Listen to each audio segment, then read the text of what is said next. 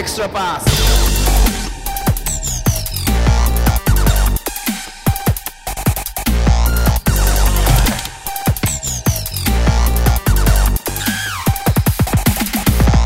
はい、皆さんこんにちは。エクストラパスポッドキャストです。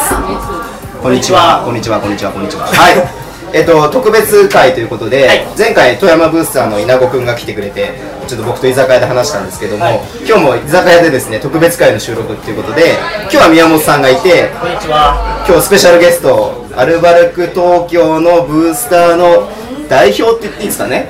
代表じゃないんじゃない代表じゃないですか？あそこはね、みんなで。あまあコアブースターみたいな感じですかね。の翔士郎さんです。Good evening everyone こんばんはなんで？あーごめんなさいなんか急に ちょっとルカ・パビチェビッチ愛が強すぎたんであのルカさんのヒーローインタビューの入りで入っちゃいましたなるほどなるほど。それをちゃんとパロディにしてくれたんですね。よろしくお願いしますえー、翔士郎ですよろしくお願いしますお願いします。あのね、嬉しいですねやっぱり。や他のチームのブースターさんと交流が持てるっていうのは。めっちゃ僕、稲子さんの時、稲 稲子さん稲子さん稲子稲子会の時、ワクワク聞いてたんで、はい今日も超めちゃめねちゃどんな話が聞けるか。聞いてるんで、僕は。はい、楽しみですね。はいい。や僕もその稲子会聞きましたし、ええ。あの割と僕あの真面目なんで エクストラパス前回聞いてから臨んでますからさっきまでちょっと言わずに待ってましたけど、はい、でもうとにかく長い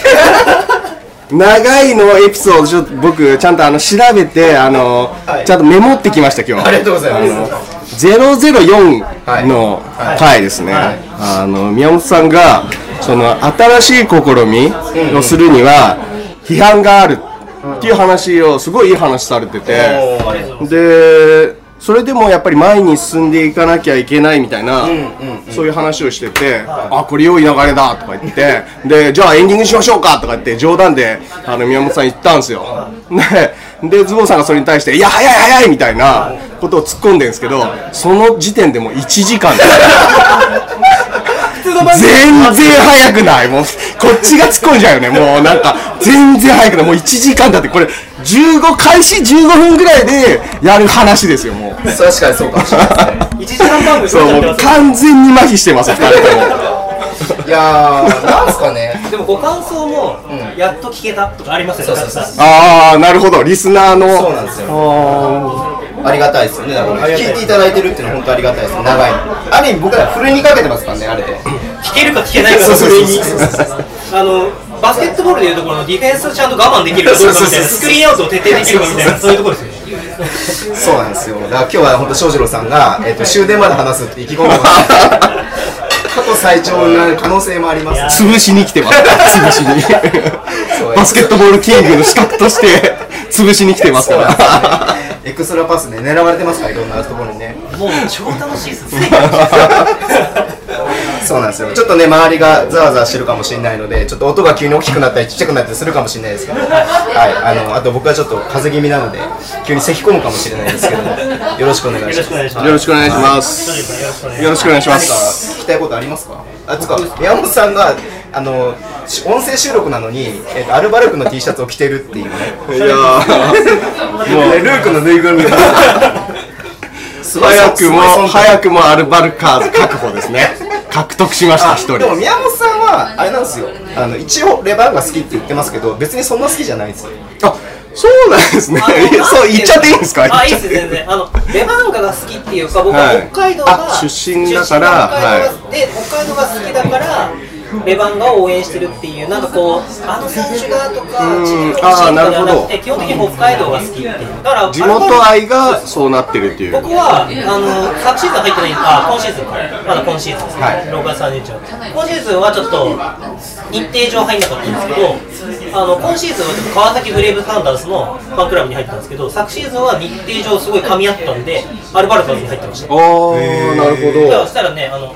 いろいろ得点があるじゃないですか。アルバルクの試合行ってますもんね普通に。言ってます言ってます。なんかたまにあの一番僕の中で印象的だったのは急遽休みができて2月9日の滋賀レイクスター戦の伊藤大選手がカムバックしてきたカムバックっていうんですかね。あ初初めてレイクスターズで。レイクスターズで立ち日に帰ってきた試合の時に滋賀側で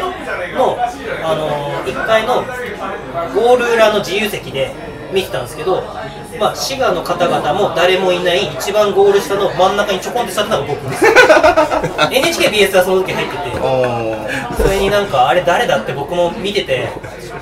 あの録画したやつ見てたらあ僕だみたいな。なるほどね。あんなところで見てるバカ誰だと思ったら僕だったそうですね。アルバルカその対戦カードによってこう集客の状況はちょっと変わってしまうんでね。で僕はあのもう言っちゃっていいですよね、あのルカ・フラッグのあのフリースローのあれを見たくて志賀さん側に座ってたんですよ。あーありがたい。であそこから写真を撮りたくてあっち側にいつも座るんですけど、だから僕のツイッターとかは結構そのそのルカ・フラッグの写真を結構使わせてもらってたり。とかありがたいですでねも本当に。アルバルクに結構知り合いの方がいいらっしゃるんで所属初めてなんですけどいらっしゃるんでいつも行くと僕一度もアルバルクのホーム側に座ったことがなくて いやいやどこ座ってんだよっていつも言われるんですけど。あのルカフラッグの話いきなりあれですけどあれですか？あのどういった経緯であれは誕生したんですか？えーっとどこから話せばいいのかな？まずその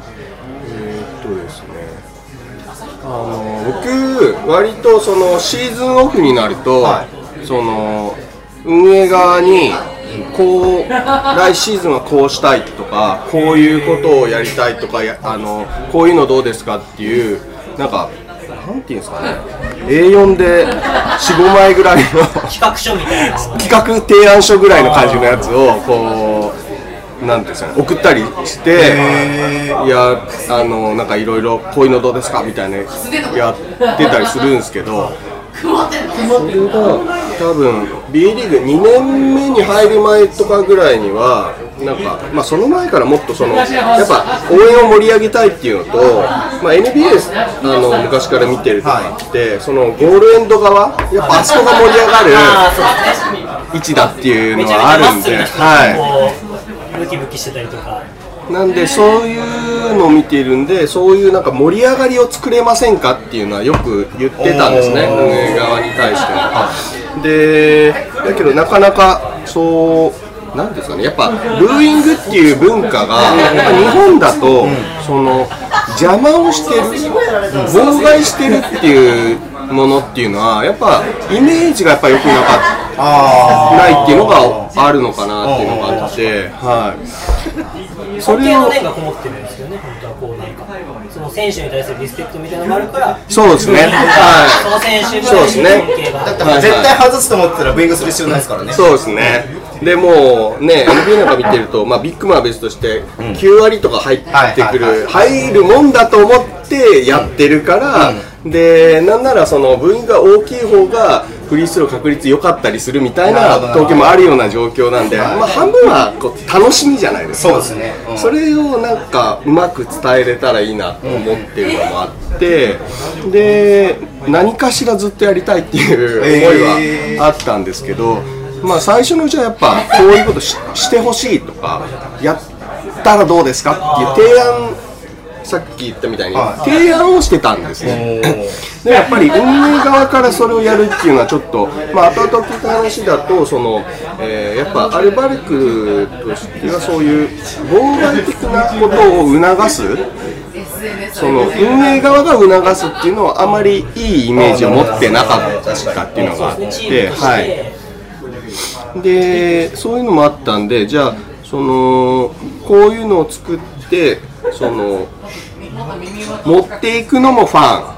ン、で配るのもファン、でやるのもファン、回収するのもファン。そういう形で、はい。あのやれないかっていう話であの進めていったんですね。でやっぱりこれができたっていうのは本当にルカ・パビチェビッチのキャラクター。ね。これがもう本当に 確かに。もうジャストマッチしたっにていうところなんですよね。でちょうどこの、えっと、デザインを考えて、で何案か実際はあの作ってて、はでその運営側と話をしようかっていう時に、オフシーズンだったんでちょうど、えっとその竹内ジョージ選手がその、えーチームスタッフと選手全員にルカ・パビチェビッチのそのまさに顔とルチームって書いてあったかな、まあ、ルカ・パビチェビッチって書いてある。T シャツをスタッフと選手全員にプレゼントしたんですよ。それの集合写真を撮っててこれはいけるってなったんですよ。なるほど。でなんか、へなんかそれをみんな欲しい欲しいみたいに言ってた。うん。でこれはいいと思って。へでその、えっと、運営側と話してで、えっと、ただその昨シーズンの頭ぐらいからそのフラッグとかに関する規定がちょっと会場によって変わってきたりとかちょっと規制厳しくなってきたんでそのサイズはまあこのサイズではい。でえー、とホーム限定で最初は立ち日限定でっていう形でやるんでやれますかっていうのを、えー、と運営側アルバルク側とリーグ側の確認を取へってから進めてったっていう感じです。めっちゃまあ何よりあれやってる人が楽しそうなのはいやそうなんですよ。本当それはねよくてなんか一番最初に出したのがえっ、と平日の栃木戦でした。よねあの開幕戦では出してないですよ。実は開幕戦にはもう準備できてたんです。えー、そうなんですね。だけどあの今シーズンの11月の栃木戦いや、えーもう次の週ぐらいのあの開幕ゲームの次の週とかそんぐらいのもうすぐの開幕ゲームを外したっていうのは開幕ゲームって全会場であのお面を配ったんですよ。あー頭にプレイヤーズマスク、うん。田中大輝選手。そうですね、アルバルクが田中大輝選手だったんですけど、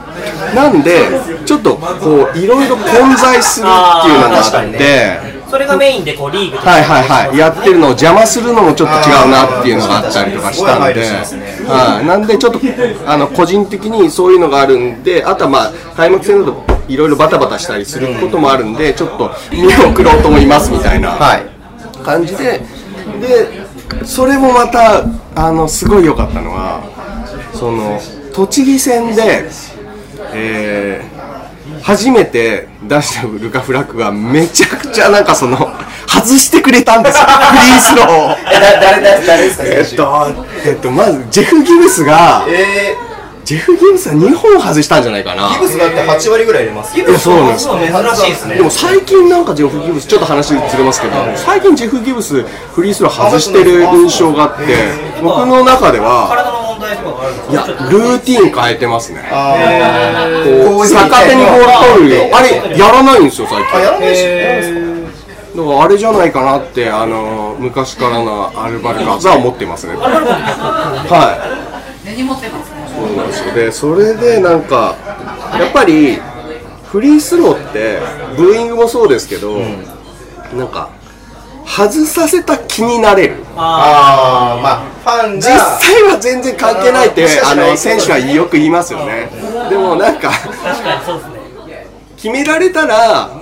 なんかまあ決めて当たり前だろうみたいな。入るよねっていう。うん。知ってる知ってるぐらいな感じなんですけど。外した時は「オーラ見ろ!」みたいな「やってやったぞ!」みたいな。止まった状態でそうなんですね。が注目して。打ってるシュートですからねはい、それがなんか奇跡的にかわかんないですけどなんか5割ぐらいだったんですよね。確か。ちょっと、あのえ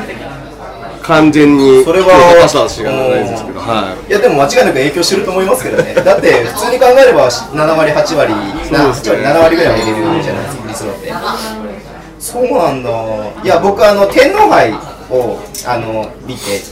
見に行ってで天皇杯の試合の始まる前にあの、まあ、少女さんもいたんですけど僕はちょっと遠くで見てたんであの練習として試合始まる前にじゃあフリースローになったらみんなで移動して端の席を取ってるのにみんなでフリあのゴールの裏側に回ってそのフルカフラッグをああの出すっていう練習をしてるのがすごく微笑ましくて可愛くてしかもみんなすごい楽しそうにやっててそれがすごい印象的で。あーそうですね。なんかなんだろうなそのやっぱりマナーの問題ってどうしても応援してるとついてきちゃうところがあって。確かにそうですね。で僕なんかはその、えっともっと応援盛り上げたいっていう気持ちがあるんで、そのマナーに縛られすぎないっていう方にはこうちょっとずつでもこう伝えていきたいあの気持ちとしてですね伝えていきたいっていうのはあるんですけどどうしてもこうやっぱり迷惑になっちゃいけないっていうことは大前提として考えておかないといけない部分なので。なんで一応自分の席は一つみたいな感じで。ただあれだけ空いててであの天皇杯って 入れ替え入れ替えがなんでアルバルカーズしかあのいないわけです。はい、なんで空いてる席に移動してその位置まで来る分には問題ないだろうと、ね。はい、っていう判断のもとまずはじゃあそのでも効果はやっぱり出したいんで。やるからにはね。両端でねそのねやってってみたいな。やっぱりよりゴールに中心によってやりたいんであのこういうふうにやりましょう。またそれが楽しいんですよね試合前に、だからは東京さんは本当になんか羨ましいなってある意味僕は思っちゃうんですけど、うん。やっぱ本当なんかこう新しい応援のスタイルをこう自分たちで楽しく生み出してやってるなっていうのをすごい感じるのでまあそういうのってなんかやっぱやってる方が楽しんだもん勝ちな部分もあるし、そうですね。それがやっぱり他のブースターにも移って今すごい立ち火の雰囲気って僕、2年前に初めてレバンガの試合見たの立ち火でレバンガの試合あの娘と一緒に見に行ったんですけどその時の感じと全然雰囲気が今違うんですよ。だからそれがすごいなんかなん他チームだけだけれども羨ましいなってちょっと思っちゃう部分なんですよね。いそうですね。だだからってあれじゃはないですか、その突っ込んでいいとこかわかんないですけど、あの昨シーズンの CS の京都、京都で、我々が京都で、その次の CS の初戦が京都だった時に、い、はい、1600でしたっけ、1629ですね、はい、忘れられないっていうよくアルバルカーズの方がおっしゃってる、あれとか、まあ、はい。その時も当時はあのコートエンドのところのアウェー側でしたっけ？にアルバルクっていう。幕ですね。幕がはい。立ってて、そこはまあ埋めてるんだけど実際は人が入人らないらないからそううん。イメージが。幕でごまかしてる。ってそうですね。はい。だからそこをあのやっぱりえー、なんていうんですかね。ファン側も結構気にしている部分ではあったんですね。で僕の中でそのなんだろう。えっ、と応援が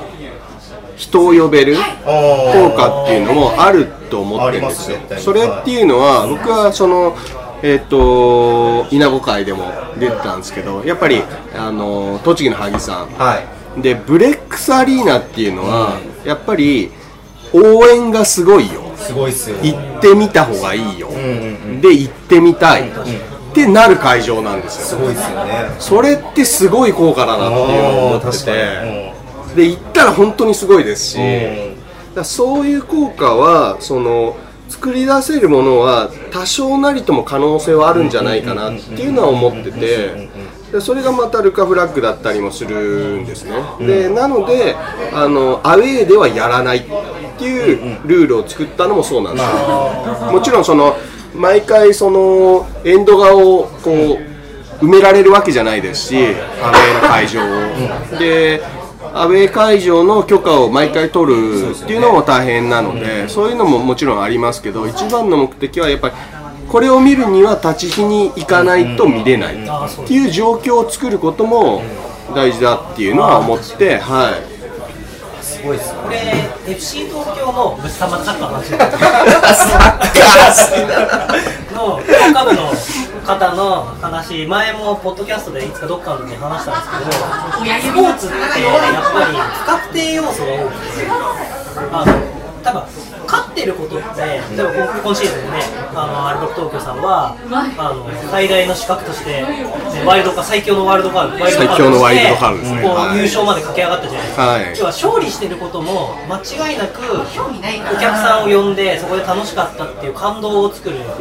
一つの要因なんですけどでも絶対に勝つわけじゃないじゃないですか。そうですね。はい。絶対に勝ちがいたら負けがいて、サッカーだったらなおさら野球とかだったら0-0のゲームとかなんですね、そういう意味ではバスケットボールにすごい恵まれてると思うんですけど、要は負けたとしてもその会場にいたことによ行ったことによって楽しかったって感じられるのが今シーズンのアルバルクの立ち木だと思うんですよ。絶対そうですよね。だからそのまあチームさんがさんチーム側が仕掛けたものとかもたくさんありますけどブースターはその庄司郎さんとかいろんな方が僕もいろんな方から話は聞きますけど、まあ、仕掛けたことによってある意味なんていうんですか立ち火ってちょっと遠いじゃないですか。そうですね。確かにね。来る人からしたら遠い場所って真ん中じゃないからでもやっぱりそれでも行って楽しかったって思える場所を作れるのがってある意味ディズニーランドと同じだと思うんですよねああ僕はそうですね、こう前あの話してましたけど並ぶのも楽しいみたいなそういう。今さっきね。そういう。今さっき話聞きました。ちょっと一応なんか配信日と違うのかなと思って。つい数時間前。そうでもそういうねなんかことってチーム側から待ってるだけじゃなくてファン側から起こせることってやっぱりたくさん。あるんだろうなっていうのをすごく今シーズン感じた立ち日アリーナですなっていうのは僕は思います。そうですね。今シーズンは僕は特にその、えー昨シーズン、今シーズン、その前ですね、はい。B リーグ2年目から18シーズン、あのー本格的にその、なんていうんですかね、応援をリードしたりだったりとか、こういろんな盛り上げることをこう力を入れてはやり始めたんですけど、一応その自分の中の目標というか、その今シーズンのテーマみたいのをあの決めてやってて1シーズン目は要は B リーグ 2, し、え2年目？は、あのコミュニティの拡大、アルバルカーズコミュニティを拡大するっていうことを中心に動いたんですね。で2年目は、まあ、それである程度そのアウェーもできるだけ多く行ったりとかしてアウェーのがやっぱりただそのなんていうんですかね輪は輪の絆みたいな強くなるんですよやっぱり。アウェーっていうのは。少人数で行ってるからあの濃さみたいな、はい、圧倒されたりする部分がある中で一生懸命やるっていうことですごい絆深まるんですけどただその経営的な話になると、アウェーにいくら行ってもホームに対してのそのお金は全くなってないっていうこと、まあ、バスケット全体のその底上げっていうイメージはすごくいいんでしょうけどでも我々はやっぱりそのクォーターファイナルで1600人なんていうことを聞いてはいけないっていうのもあるんでやっぱりホームホームをどれだけ人を呼べるようにする今までやっぱりその代々木第二っていう場所があって、でそれから立ち日に行ったんで、そのなんていうんですかね。決してあの僕の中で遠くはないぞと言いたいわけですよ。でもやっぱりはい。それはそう遠くはないのでもは。い。セリフと一緒でそのやっぱり近かったところがあったから、どうしても遠く感じてるっていう、はい、印象が強いだけで。で逆に立川に住んでる方からすれば近くなってるわけですよ、そういう人たちをより巻き込んでいければ、別にそこ結局その1万人とかの集客する分で言うには本当に東京全域からやっぱり呼んでくるぐらいのイメージでやっていく必要があると思うんでそういう意味ではなんかそんななんですかねエリアがどうのこうのって言ってる場合じゃないしよりなんか楽しめれば来るっていうことをやっぱりこうファンも追求していったらやれるんじゃないかなっていうね、うん。それが割とその特にまあ、いろんな要素が重なってそのルカフラッグを皆さんすごい楽しんでくれたっていうのは良かったですね。は東京のポテンシャル考えたらね1万人でももしかしたら足らないかもしれないっていうふうになる可能性そうですね。その可能性をやっぱりあのいや今その見てる人はいや無理だよ。って言いますよね。絶対に。3000その埋めるのやっとでしょ？みたいな。多分いやでそのもチケット取れないですよ。正直。レバンガ戦なんか言われ方をするんで、でも夢はやっぱり大きく、毎回1万埋める、平日だろうが埋めるぐらいの勢いでやっぱバスケット盛り上がってほしいですよね。実際ね近隣の東京ドームとかは平日でも2万とか入るわけですから、いやそうなん楽しみ方のは問題文化っていうか問題っていうかなんで苦笑いしたんですかだから、うん、いやこの間宮本さんともエクストラパスのその通常会の中で話したんですけど2022年に代々木第一に移るのってもうはい。決まっちゃってるわけじゃないですか、はい。要はそこのあと2年3年の中で、えー、と今のキャパの3倍ぐらいのキャパになるわけですよね。その時にアルバルクがどれもうそこまでで1万人のね集客をするっていうコミットだと思うんですよ。アルバルクからすると。でそこに対してこうなんだろう翔士郎さん今やってるルカ・フラップのやり方とかまた違ったやり方っていうのも多分1万人の応援とやっぱり3000人の応援って違うと思うんですよね、そこはなんかどういうこう展望があるのかなっていうスタートして。そうですね。人増えた時っていうのは、うん。まあ、確かにちょっと想像つかない部分はやっぱりあってで特に立ち火っていうのは割とギュッとしてる。はいはいはいはい。確かに。会場なのでそうですね。やっぱりうーん船橋アリーナぐらいになるとまたもうその時点で全然違うんだろうなっていうのがあるので3000から5000いって1万超えっていかなくて3000から1万ってなった時は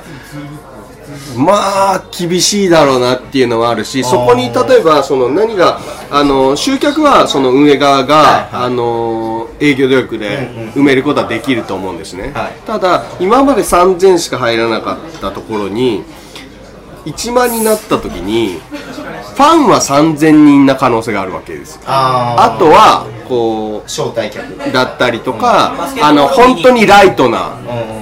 応援の仕方もわからないっていう状況はあるかもしれないのでそういう意味じゃまあどうなるんだろうなって想像はつかないですけど。これ、僕のはい。意見言ってもいいですか、一番若輩者なんですけど、いえ全然全然。僕、あれ、すごい面白い取り組み取り組みっていうか、アリーナの考え方だなって思って、やっぱり東京オリンピックの後に代々木第一をホームにしたっていうのは、ストーリー性なんだと思うだからある意味、本当に庄司さん言うみたいに、3000人アルバルカーズとかアルバルクを応援する人だけかもしれないけど、海外に目を向けていけば、この間のあのシーズン前、昨シーズン、今シーズン前の、どこでしたっけ？準優勝した。WA アジアチャンピオンズカップ、はとか、そういうところでもやっぱり現地の人たちがアルバルクを応援してくれるとかっていう、やっぱり今、ごめんなさい、サッカーの話になっちゃうけど、サッカーとかでも東南アジア圏をこう流れを入れてくる、K リーグとこうコミットを作ったっていうところで、もしかしたら韓国人が流れてくるとか、東京っていう街の魅力に中心にバスケットボールがあるっていう考え方を考えれば、こうより一層、こうなんなんていうんですかね、スタイリッシュとか、バスケットボールのに近い応援が流れ込んでくる可能性っていうのは、ゼロではないの。で、その時にどんなコラボが起こるのかなっていう、ケミストリーみたいなのが起こるのかなっていうのは、僕はすごい楽しみなんですよ。アルバルクは僕が運営側と話してる印象ですけどこれはまああくまで印象ですけどすごい先を見てる感じはありますやっぱり。そういうなんかやっぱりなんだろうなその1万人埋めることを目標にしてないぐらいのもっと先見てる印象はありますよ。だその意味でもそういうのはなんかワクワクしますねやっぱり。はい。なんかこう、ね、なんか、自分たちじゃない何かが入ってくるって怖いじゃないですか。でも翔士郎さんの話を聞い。てると別に入ってきたら入ってきたら今みたいにワクワクする楽しいみたいな。そういう感覚があるから多分ズボンさんとかもいいな東京っていう感じを感じるのかなって今聞いてて。ある意味東京っていう日本の中心の街をホームにしてるカルマというか、なんかそれをそういうふうに重く受け止めてはいないとは思うんですけれどもでもそこが盛り上がらない盛り上がらないとリーグ全体が総倒れするよみたいなある意味そういう判断基準みたいなのを東京って持たされてるんじゃないのかなってなんか全体見渡すと思っちゃうんですよね。なんか僕は東京ファンアルバルカーズ応援行けるじゃんって思ったのってなんか僕はもともと東京出身でもないですしあそうなの？そうなんはい。ですよ、どこなんですか？僕出身山口県なんですよ。何 取り込もうとしてる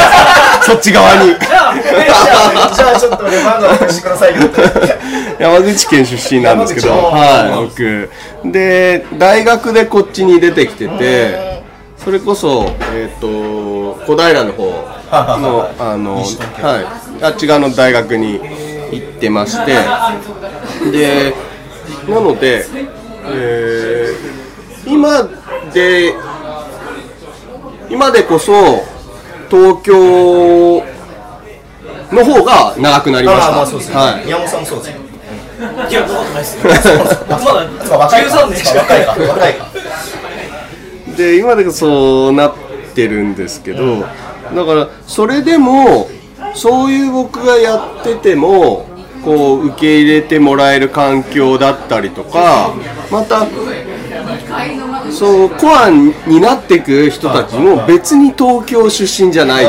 てなるとなんかある意味その熱量そのアルバルクに対する思いが強い人たちが単に集まってるっていう感じがあるんでそこの部分をこううまくこうなんですか一緒にこう積み上げていこうっていう感じのこうアプローチをしていくとすごく反応良かったっていうのがあってそういうのを感じた時にはなんかあ全然いけるっていうかなんで僕の中で今のアルバルカーズの状態？あのファイナルの応援の状態？って5年ぐらいはかかるかなっていう印象だったですね。なんですごい早くここまで来たっていう感じです。なるほどね。それは本当にアルバルカーズがそのいろんなアルバルカーズさんがすごい協力的だったっていうのもありますしすごいなんか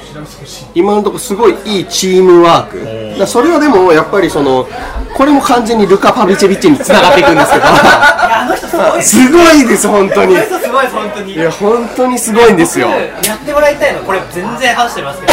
やってもらいたいのがあのコートサイドの席とかの人がルカがライン出た瞬間に一緒に出て横の人が止めるみたいなやつも一緒にやってもらえたら面白いなと思うんですよ出る出るなみたいなこうなんかコント時みたいなやつをブースターが止めるみたいな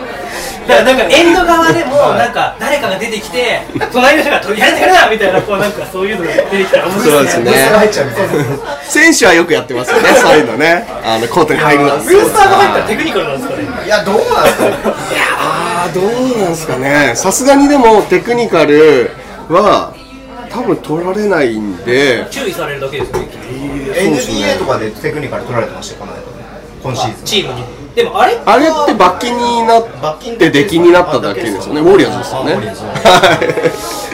でもあのいやすみません話ちょっと戻ってきますけどアルバルカーズって全然東京の人ね名前出していいかわかんないですけどあの服部さんとか、あはい。高俊さん。高俊さんはあの60試合全部を、はい。アウェーもホーム全部観全部戦したっていう。でまあ正確に言うと日本代表戦は国内の。でアーリーカップ。でレギュラーシーズン60試合で天皇杯予選からですね。でチャンピオンシップ。80, 80試合ぐらい。です80試合ぐらい。80試合ぐらいこの天皇杯予選っていうのがすごくて。予選のテレビ放映する確かに。ああれなんですよはい、あのー今回アルバルクは四国愛媛であったんですけど あその前後に富山あの富山の代表戦があってでこれもう高俊さんのネタになってるやつなんで、まああのー多分言っても大丈夫なやつなんですけど仕事行ってその日。仕事行って富山行ってで、えーこれ車です移動仕事行って富山行って愛媛行って愛媛で試合もうい試合見てで一回帰ってで車でもう一回 富山。っていう地獄のようなスケジュールを。しかも東京の人じゃないです。どこなんですか？愛知。名古屋名古屋なんですよね。愛知出身のえアルバル。ク愛知の人が立ち日に30試合来たってことですそうです。遠征で。平日も。え であしかもアウェーも全部。沖縄も。沖縄も。いや北海道そうですよ。だから CS のあの10連休の終盤のクソ高い あのー沖縄のねを行ってさらに第3戦まで行ったんで連泊して火曜日のゲームはい。それも応援してでその後ファイナルです横浜。でそういう最強のアルバルカーズもいるんですよ。で60試合ですか全試合コンプリートおめでとうございますっていうケーキをブースターから送られるっていう。だって1年間の5分の1ぐらいアルバルクと共に生きてますよねそうそうそういう人がいるぐらいすごい。アルバルクは本当にだからねあのもちろんいろんなところに東京の人だけじゃなくてい。ろんなファンがいるっていう。のいやでも僕思うのってやっぱ東京っていう場所を考えるとアルバルクって僕は世界に発信していくべきクラブなんじゃないかなって思うんですよ。あれなんか左下に。いや大丈夫ですよ。いやいやそのつもりですよ。そのつもりですよ。僕はだからアジアをまあ今今シーズンのそのアジアチャンピオンズカップは正々なかったですけどやっぱアジアでも一地位を築いていくべきクラブなんじゃないかなっていうことを思うんですよそうですね。もう基本的に アルバルカーズの中ではあのー忘れてきたチャンピオンズアジアチャンピオンズカップのトロフィーを取りに行くっていうもう気持ちでもうオフシーズンに入ってますから。そうですよね。準優勝ですから。まあなんかそういう首都圏だから都市だからこそ大都市だからこその魅力もあるし、まあ僕らはレバンガですけど地方クラブだからこその魅力っていうそうそうですね。はい。そこがまたスポーツの面白いところそうですよね。はい。だ北から いやでもねあのーついこの間のラプターズ見てれば。あそうなんですよ。もう夢はめちゃくちゃ広がるじゃないですか。僕ねこれ今通常会であやってたんですね。あやってたんでラプターズの話をしようと思ったんですよ。しししようと思ったんですけどしなかったんですよヤンの話がなかったんでウィーザーノース今回の通常会はやばいっすねあのちょっとぜひね聞いてほしいこの回にぜひどうぞいやあのいやでもちょちょっと待ってくださいなんかあの僕その全放送、はいあの聞いてきたんですけどこの濃さをあの2時間ぐらい毎回やっててなんか話なんかこの2人尽きるんじゃねえかなっていう不安があるぐらいなんかずーっと喋ってません？なんか。ないんですよね。なんかそのうちなんかママレードボーイの朗読会が始まるんじゃないかっていうなんかそれぐらいのなんかこう今週何も話すことねえなみたいな。じゃあ漫画でも朗読するかみたいな。そういえば気づいたらママレードボーイの話はってましたねあなくなってたんですか？あじゃあここでちょっと。出てこない。いや僕も出しちゃった。出しちゃった。い。やでも本当にあのラプターズとレバンガってすごい重なる部分がものすごい多くてもちろんその北のチームっていうそういう物理的なねあの地理的なものもあるんですけどあのビンス・カーターが僕すごい大好きで、はいあーなるほど。あのネットフリックスで「カーターエフェクト」っていうあのドキュメンタリー番組なんですよ。1時間ぐらいのかやつをぜひこれ本当に見てほしいんですけどラプターズが優勝したこのタイミングで。で本当ビンス・カーターがカナダにバスケをもたらしたんですよ折茂武彦がそうそうそうそう。北海道にバスケをもたらしたみたいな折茂武彦がいなかったら北海道にバスケはないんですよ。でカナダってもともとバスケの文化が全くですよ全くなくて。アイスホッケーアイスホッケーその通りでのラプターズのそのビカーターフェクトの中で話してるんですけどバスケのルールが分かんないから味方チームの時にブーイングしちゃうみたいな。でそのあファンが？そうファンが。ファンが分かってないですね。聞いただけでもちょっとバスケやってそうってイメージいやでもそのぐらいもうカナダはバスケの文化がなかったのにラプターズとバンバンクーバーグリズリーズが、あの96年かな？にあの NBA に参入して、うん。そうそうそう入ってそこからもうほんとゼロからスタートしてでカビンス・カーターがドラフトされて入ってで分かりやすいじゃないですかビンス・カーター。あーそうですわかりやすいですね。ね僕もいまだにあのーダンクコンテストのナンバーワンは僕もあのカーターのウィンドミルですよねこれめちゃくちゃ綺麗なやつ。2000年のダンクコンテストであれが最強じゃないかな。ビンス・カーターが優勝しあれて僕実家にありますよビデオまだ。あれの1本目のダンクって本当にそのウィンドミルっていうかその逆側に360度回るダンクをやって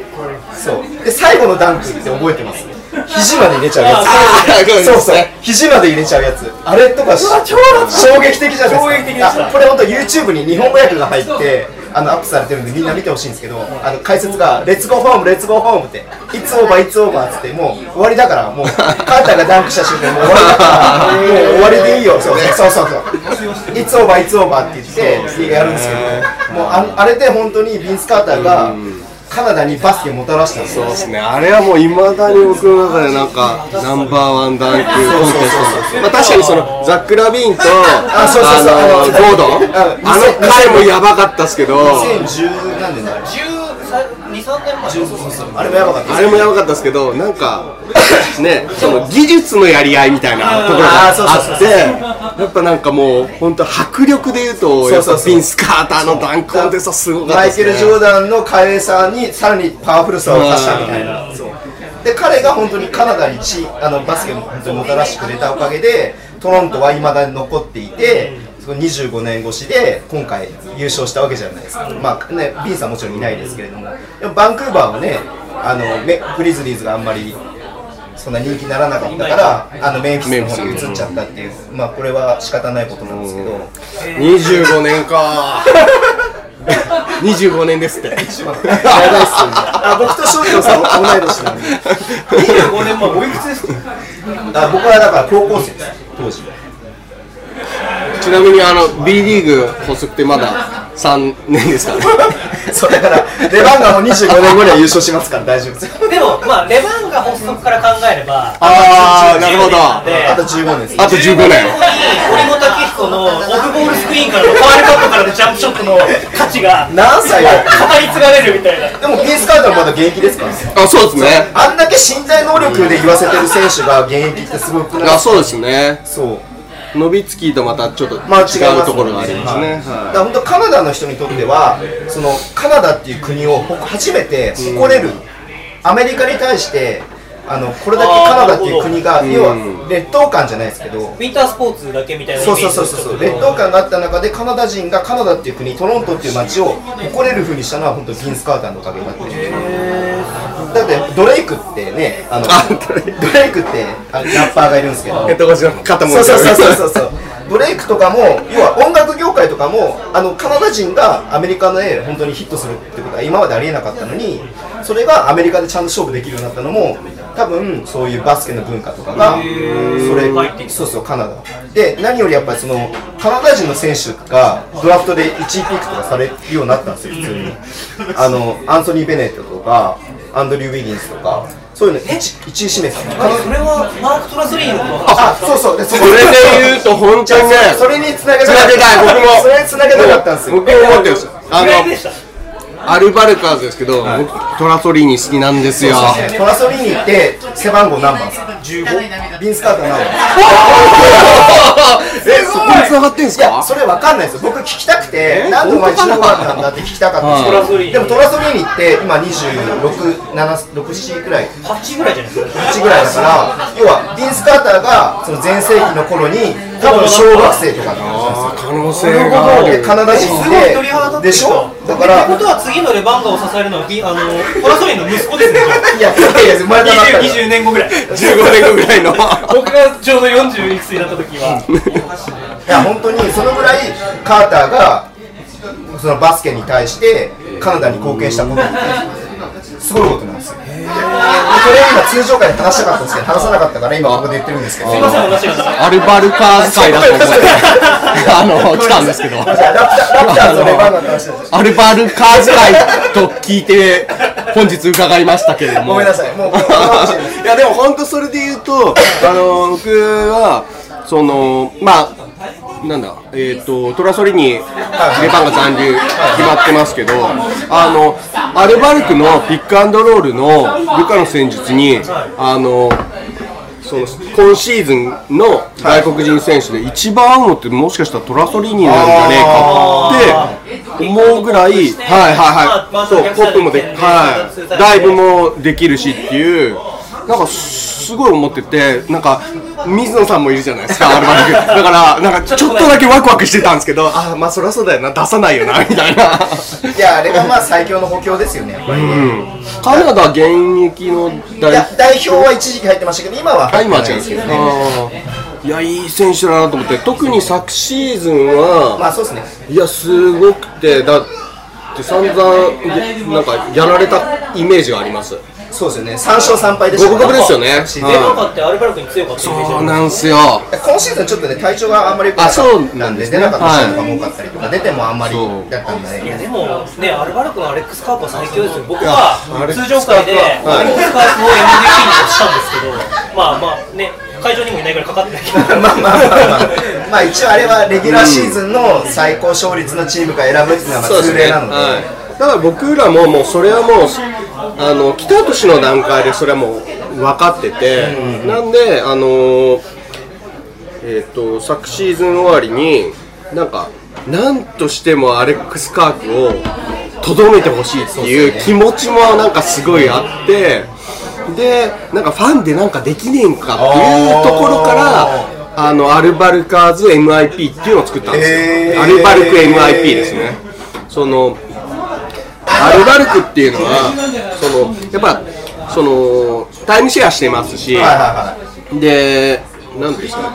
戦術的にもそのバランスよく点を取らせるっていうチームなのでスタッツリーダーになれないんですよ。外国籍選手でも、だからそういった意味であの何の賞もやっぱもらえないんですよ。それはでもあれですよ。ないものねだりですよ で田中大輝馬場雄大っていうのがいたら どんだけ楽しいじゃないですかでも、いやでもそれでも馬場雄大が、例えばですけど、違うチームにいたとしても、じゃあ、スタッツリーダーになれるかっていうと、僕は話は違うと思うですかね。やっぱり、その戦術面が一番大きい。ルカ・バブチビッチの戦術のもと、はいサイドってこうサイドを展開していく、ピックアンドロールを起点にしたオフェンスの中で、なんで僕が喋ってるのいやもうその通りですってうんうんうんうなずいてますよ私献身的なビッグマンと、まあ、僕らのエクストラパスじゃないですけど、より高確率にそうですよね。あのパスを散らせるガード、あと、まあ、スラッシャーを抑え込める菊池選手っていう選手がいないと、話が成り立たないんですよ。宮本さめっちゃめっちゃ熱くなってるっていう。でかつ、なんだったら、これは完全にアルバルカーズですね。ベンチとチームをつなぐ庄中選手というキャプテンがいないと、今のアルバなんですよ。ルクは成り立たないんですよ。なるほど馬場選手とか田中大輝選手がピックアップされますけど、あのその周りをもっといやー誰から言っていこうかな。その流れの続きでやっぱりアレックス・カークはやっぱそういうスタッツリーダーにはどうしてもなりにくいっていうのはあったんででも僕らの中では昨シーズンは間違いなく MVP だったんですよ。そうです。間違いないですね。はい、で今シーズンももう本当それ確かに級なんですけど特に1シーズン目は、このえっと、60試合っ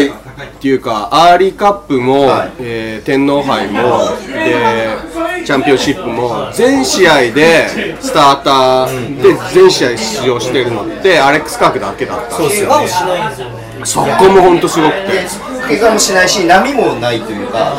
あのー、安定している部分な。んでプラス審判と戦わないんですよ。あここってすごい日本で大事なあの要素で、はい、だから献身的にあの最近は多少は言うんですけど言いながら戻ってますからね。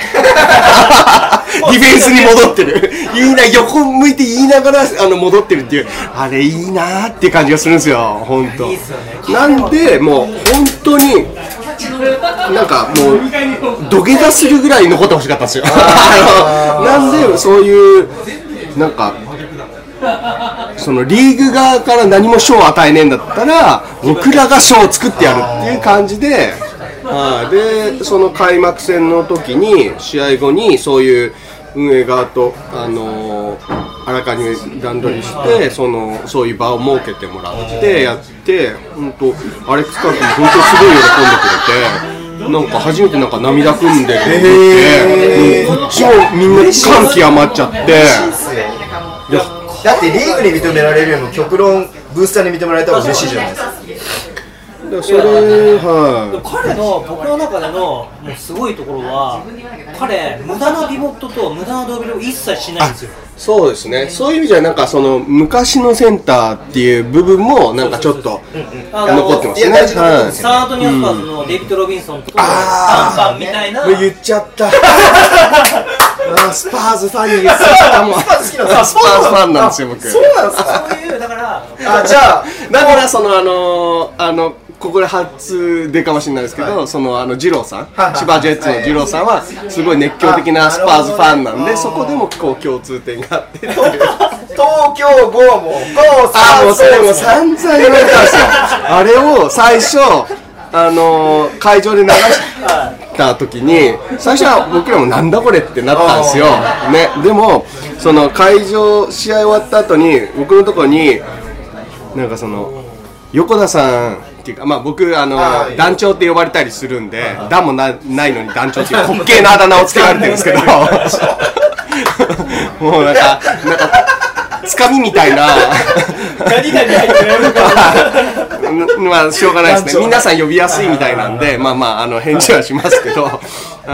団長なんか団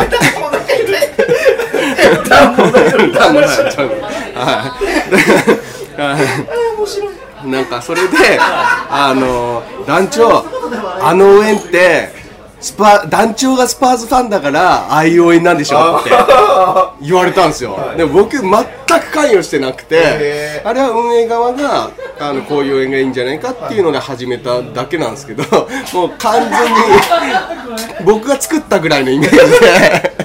スパーズを元にして作ったみたいないやあれ多分初めてお披露目になったのってレバンガ戦なんですよ。あそうなんですか。でああそうかもしれないでです僕が初めて、はい。あの娘とレバンガの試合見に行った、それ僕も初めて行った。そうそうそう。で試合であの時の大義名分は多分放送でちゃんとアナウンスしたのがその東京がオリンピックとかそういうの向けて東京っていう街を世界に発信していくための応援として作りましたみたいな感じなんですよだから東京ゴールなんですよアルバルクの名前じゃないですか。それはなんか発信してたんああですか？のあの言ってましたよ。でも会場で。そうなんすか？してましたよね。そう会場でアナウンスしてて。あ全然聞いてなかった。そうそう。で初めて行ってあなんか後半から急にねあれ始まるじゃないですか。あー前半はなしで。なるほど。そっからあの北海道が生まれてるわけですね。それはあれは僕が完全にパクったんですけど。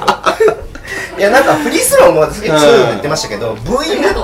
て意味ないよねっていう人がすごい多いうん。しなんかうちも娘と一緒に行くんでなんかその相手に対してブーっていうのが、そうですね、まあ特に女性とか子供は やりづらいっていう印象がすごいありますよね、ででまあシーフォースさんとかも、うん。あのシーフォースやってますね。ウィークはい。で始めたんで、うんうん。じゃあなんかせっかくならで結局北海道のあの東京ゴールに合わせて北海道っていうのをみんなやりたいんですよ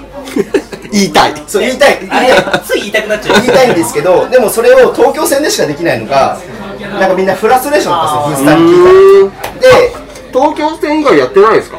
いやあのじゃあ東京5に合わせてディフェンスコールじゃなくて北海道っていうのは東京戦でしか今までできなかったのが、じゃあそれをフリースローのブーイングの代わりにやった方がまあポジティブだし、うん。いいんじゃないのって言ってじゃああの渋谷戦からじゃあやろうよって言っていろんなブースターに話してじゃあやりましょうって言ってやりだしたんですよ。僕その渋谷戦もいましたへうんあいた。平日あ平日いたいた。あ行きました行きました。いたんす2か月9日か。ああらそうそうそうかもしれない。渋谷戦隅田体育館でそうでまあいろいろ叩かれたんですけど。叩かれますよね新しいことやると。パクリだと。か、まあパクリだし北海道の人にも、ホームの人に、要はそのリズムで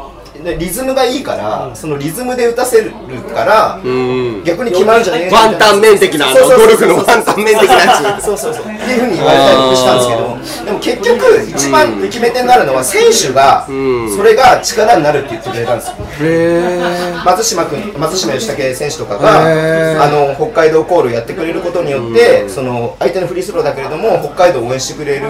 のがダイレクトに伝わるから力になるんであ北海道のイベントでアウェイに行った時には皆さんやってくださいねみたいなことを言ってくれたんでそれはすごいポジティブであじゃあやっていこうって。周りに何何と言われようと聞かれようとやっていこうと思ったのがやっぱ松島君のそのえだったんで、だからででそれで、まあ、それで終わらないんですよ、この話は。で、実際に東京戦で、東京5のところに北海道って言ったのを、翔士郎さんがわざわざ気を使って、試合が終わった後のこエール交換は、あの頑張れレバンガじゃなくて、北海道って言いますよって言ってくれて、その試合中に僕のわざわざ来てくれって言ってくれたんです。よ。で実際それもやってくれたんですけどそれ以上にすごかったのが後半の最後の北海道のフリースローの時にアルバルカーズが全員で東京 GO って言ったんですよ。えー、すごいあれドグラスでしたっけ？あちょっと選手まで覚えンズかな。選手まで覚えてないですけど。一歩外したんですよね確か だからやってやったと思って。僕らが北海道って言ってるのを逆、まあ言い方悪いけど逆輸入みたいな形で、本家のまあ本家はスパーズだけど。本家はスパーズだけど。本家のアルバルクさんアルバルカーズの皆さんが東京 GO って言ってフリースローの妨害してくれたのがめっちゃ鳥肌立ってもう正直泣きそうになってそうですね。なんかそれを稲子会でもちょっと言ってたじゃないですか。であれってその裏話で言うと僕って割とそういうのをなんか何かに対して動く時って人に対して結構動くんですよ僕あなんかこの人のためにとかっていうのは結構あったり、まあ、それが今アルバルクでいう選手のためにとかチームのためになんですけどその、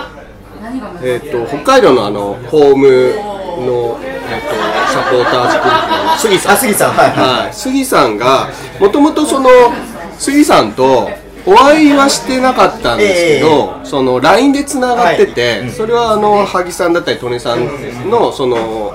とのコミュニケーションの中で、はい、でその LINE の中ですごいなんかもうこの人すごいなんか誠実なすごい人だなってもうそれだけでも伝わってたんですよ。で、はい、すごい会いたいって思ってたブースターの一人で。でその杉さんが立ち木に取られるっていう時にそのタイミングだったんですよね、で杉さんがそのあのーその北海道っていうコールに対して、そのまあ、東京なのか北海道なのかちょっと僕はあの分かってない。ですけどあ両方ですか？あのなんかちょっとネガティブなイメージを持ってる方もいらっしゃるようですけどもそのあの我々としてはそういうなんかアルバルクをなんかこうなんていうんですかね矢尻ようなイイメージもないつもりも全くないですしでむしろそのあのああいうコールをやれることをなんかそのあの嬉しく思ってますみたいなすごいポジティブななんかそれをやって問題ないでしょうかみたいなことを言われてそれを聞いた時になんかこれをなんかどうぞどうぞっていうのももちろんですしなんかそこまでこう言ってくださるんだったら気持ちよくやらせたいってすごい思ったんですよ。ありがたいですね。はい、なんで特になんかそのなんか僕やる時に思うのはマイナスをゼロにしてもやっぱりその評価にならないというかあまりいい印象までは持っていかないっていうのがあったんでじゃあなおさらそのこっちがそれをやってあげればよりうん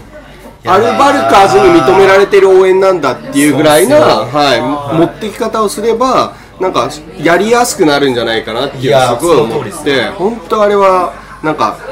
杉さん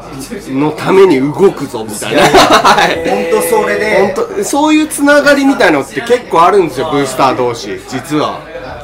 本当それを翔士郎さんは実際にやってくれたんでこの人は本当にすごいと僕は思ったんですよそうですね。だからなんかそういうのをなんかそのさっきのズボンさんじゃないですけどその批判も来る時って 何かやってればね批判が来ることっていうのは新しいことをやってれば本当にねあの004回であの話してたように もうなんかエクストラパスコアリスナーになってきますけど そうあるようにやっぱりあるのは分かってるんですよね。何かを、あのやってると、そういうの気持ちがすごい分かるんでそういうのはなんか相互でうまくこうクリアしていくっていうのが何ですかね自分たちのチームにも結局返ってきたりするし、でバスケット全体が良くなるっていう方向に持っていける可能性があるなっていうのをすごい感じるんですよね。だから本当にこうなんだろうべよく宮本さんとも話しますけどどこにベクトルを向けるかってすごい大事でだ杉さんは本当に北海道の人だし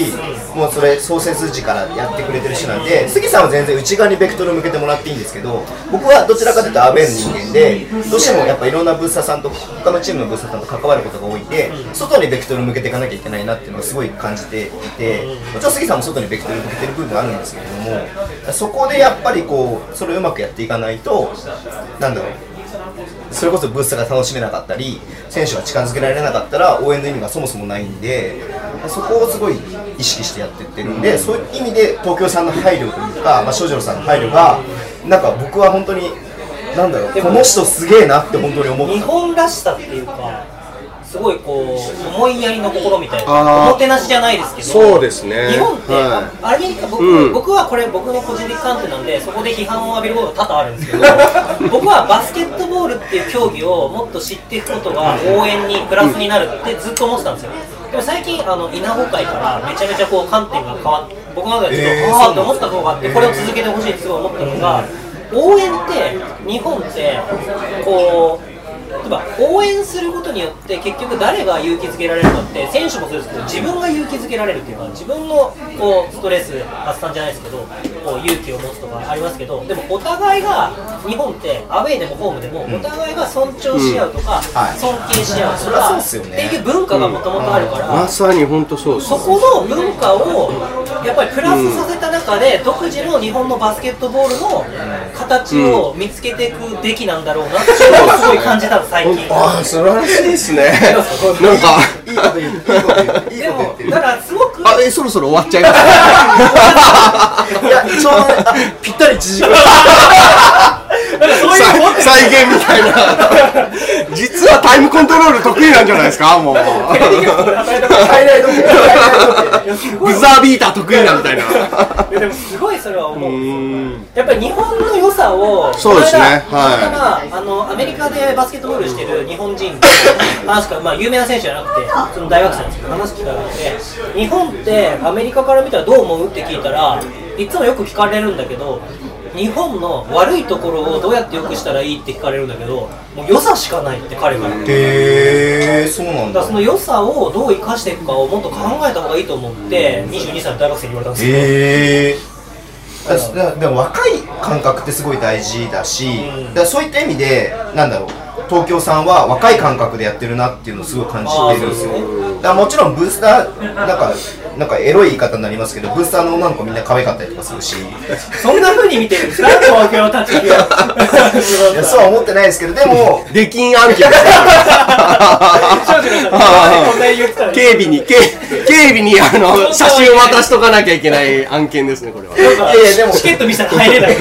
やでも本当にあの B リーグが推奨してるじゃないですか。推奨っていうかそのターゲットとして20代30代の若い女の子をターゲットにしますよっていうのをちゃんとなんだろう東京っていう街でやれてるなっていうのをすごい感じるんでで東京さんのグッズとかもやっぱちょっとファッショナブルだったりとかするんでそういうのも含めてすごいなんかいいチームというかいいいいいいなんだろう新しい今まで NBL とかにはなかった新しい文化をちゃんと作れてるチームだなっていうのをすごい感じる。そうそうそうそうそうそう。そう旧企業系とか最初1年目はなんかトヨタ自動車の旧企業系って散々言われてましたけどこう3いや全然年間やもう全然感じなくいやな真逆になってますよ。逆に B リーグの最先端を行ってるのが東京のブーストだと僕はすごい思ってるんでそれはやっぱりその経営体制が変わったっていうのが一番大きいですよね多分その新しく、はい、新しくそうですそうですそうです。小塚ちさんちょいサッカーあでもそのサッカーの流れで言うとやっぱりそのブースター同士っていうのがサッカーって日本でも交ら交わらないじゃないですか。あれをやっぱりやっちゃダメだっていうのはその各チームの、あのー僕らのその交流を深めてる方たちとは常に言ってますね、やっぱりどんだけ試合が荒れようがどんだけそのなん不満がストレスがある試合でもやっぱりその試合終わったらノーサイドはっていうのはそれはそのなんていうんですかね徹底しようっていう気持ちもあるし普段から交流をしてるからこそそれができるっていうのはすごいありますね。だからこれはもうなんだろう。あの僕もどんどんこのねあの稲子会から始まったこれをどんどんつなげていく意味でもあの僕は言っとかなきゃいけないこの2人っていうのがいるんですけどまずは。あまあ2人というかもうどんどん出していきますけどまあその日本代表の応援をあのもうやったりしてるんで、そういう意味でもこう交流を深めてて、で僕の中ではその東の横綱。はい。西の横綱っていうはい、感じで、まあ栃木の萩さん、三河の利根さんっていうのが僕の中ですごいあってでなんかたまに僕もそこに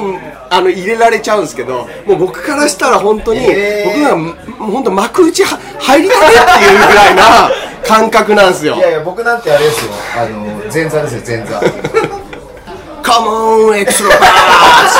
トゥルトゥストゥルトゥもうただの酔っえでもその庄司郎さんの時は庄司郎さんのカモンエクストラパス。が あ今の部分使いました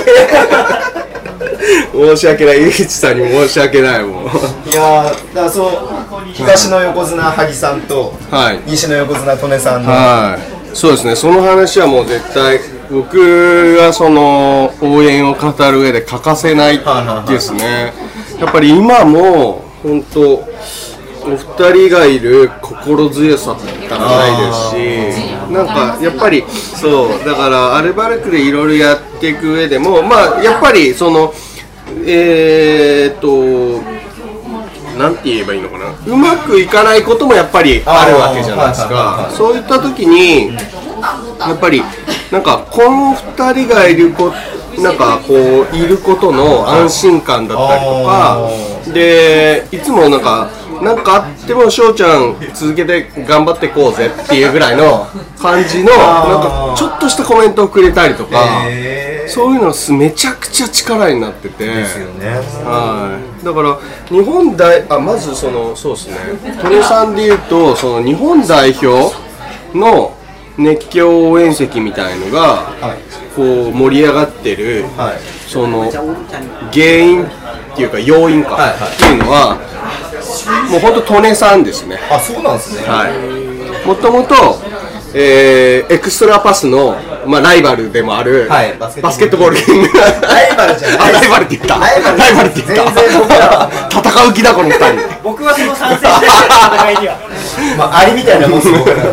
そう。バスケットボールキングさんがその代表戦でやってくれたそのバスケットボールキング応援団っていうのにあの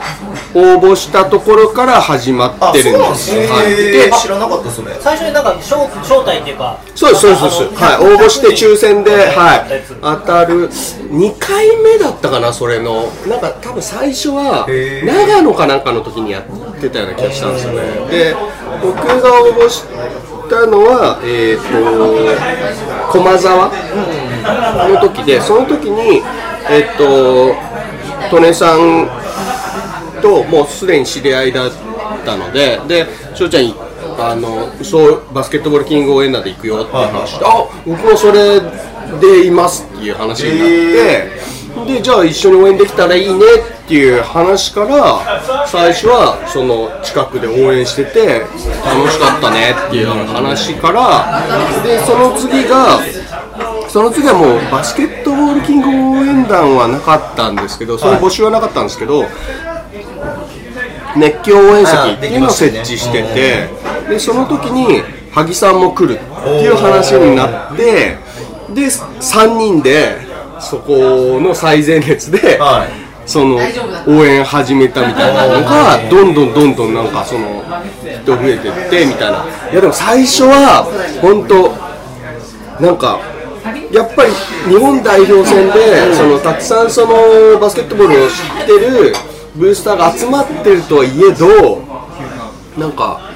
やっぱちょっと違和感あるような感じであー。僕ら3人だけ浮いてるようなそんなところから始まったんですよ。なんか一応ここの席は立って応援して問題ありません。でボードを掲げたりビッグフラッグをやる場合があります。っていう席で打ったんですよ。なんだけど立ってんの3人って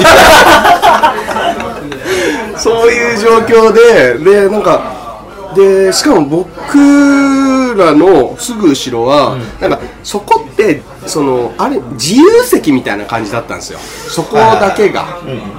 なんで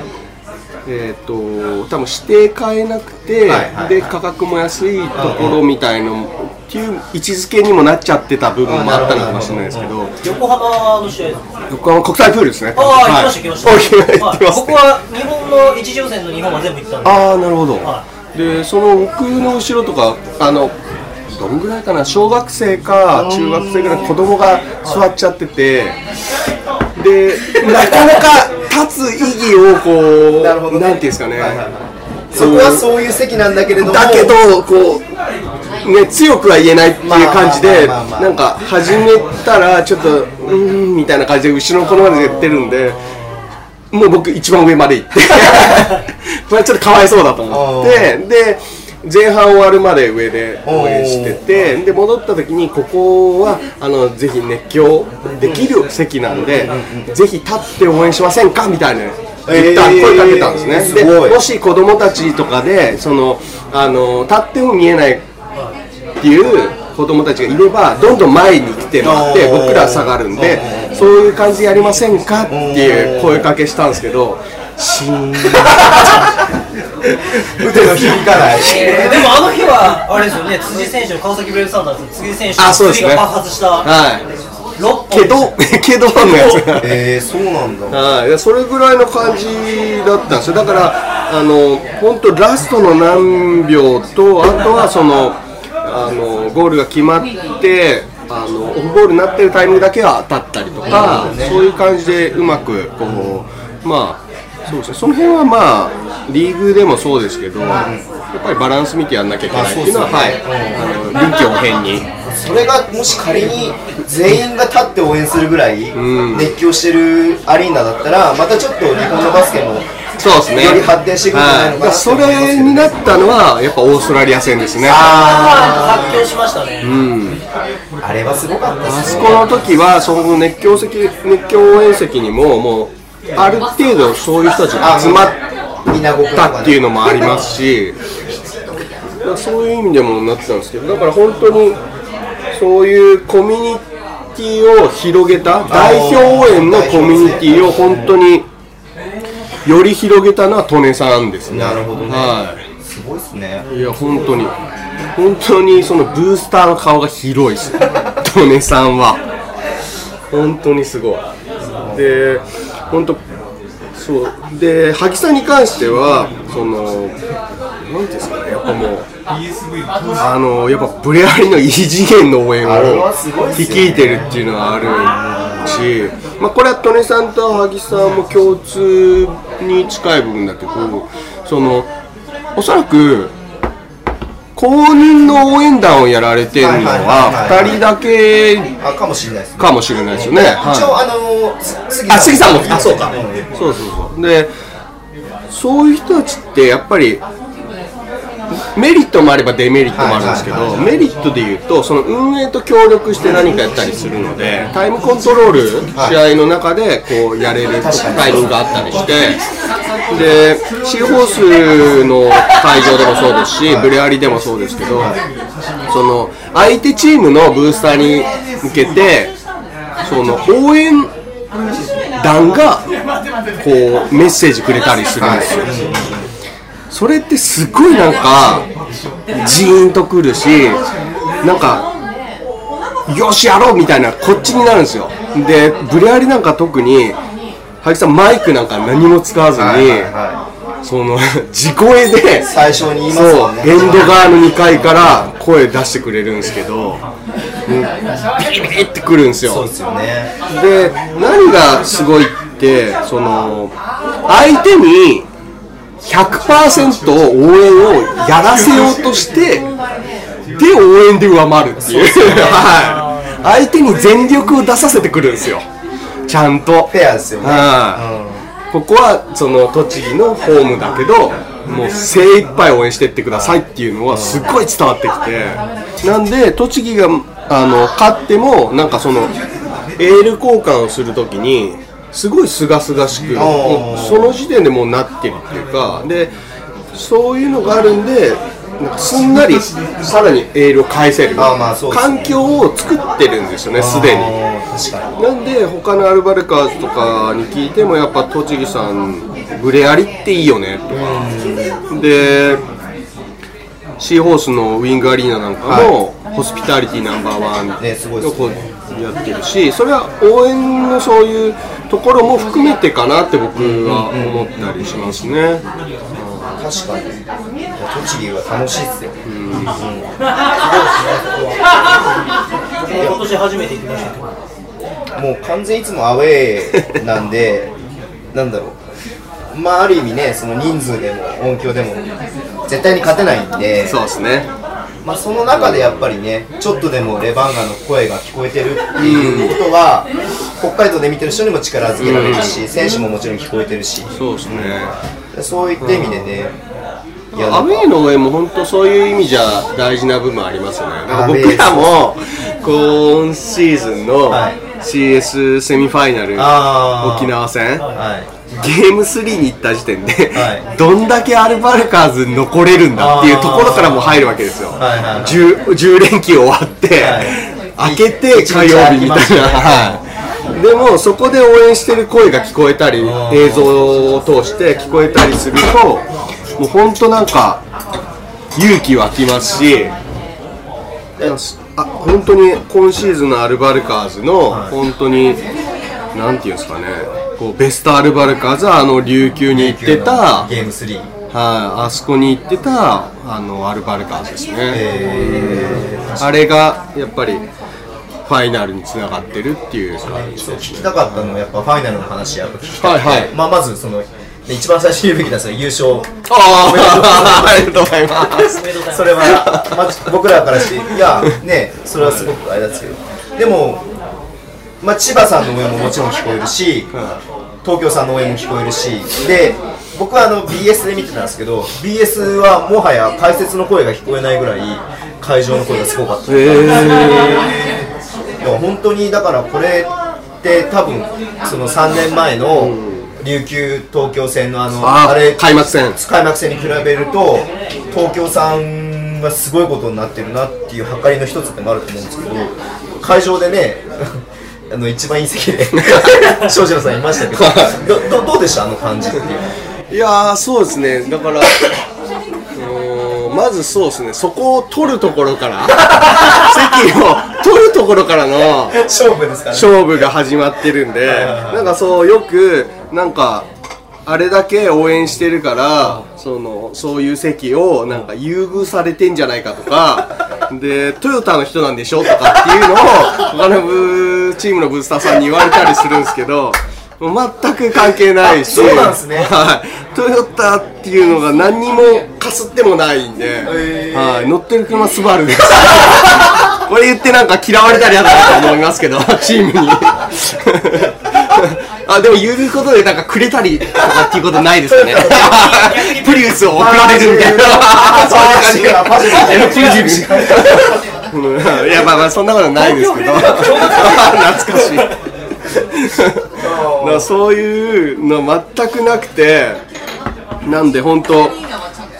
あのタイミングでパソコンの前にいる時が一番そのマウスを持つ時がプルプルしてて、はい、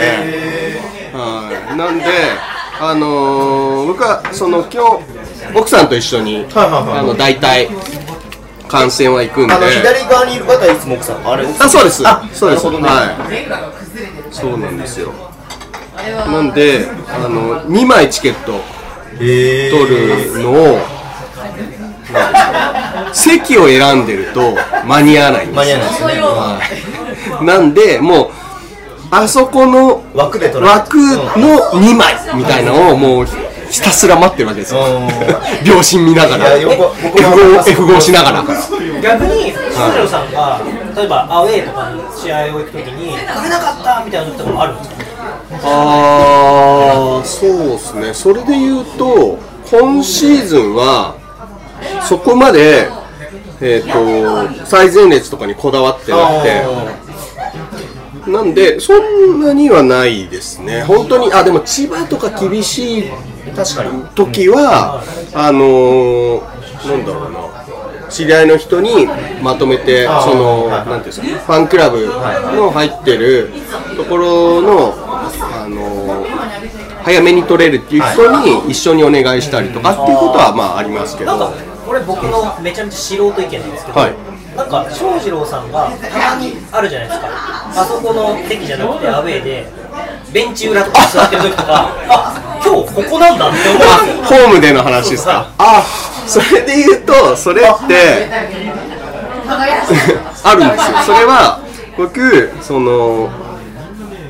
あのーホームのそうです。シーズンシートなんですけどホームは。あでなんでたまに1階のエンドにいたりするかっていうとあれはあの個人的になんていうんですかねイベントじゃないですけどあの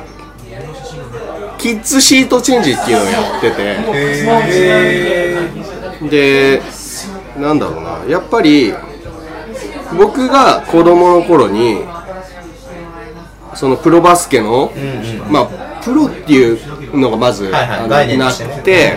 でそういう選手を間近で見れる機会もなかったりしたので、あれを今フロアレベルであの距離で見れるっていうのは子供の頃に経験したらとんでもねえんじゃねえかっていう感覚がやっぱりあってでも C1 系で抑えてないとあそこの席っていうのは基本的にはもうアルバルクは今ほとんど最前列 C1 系なんで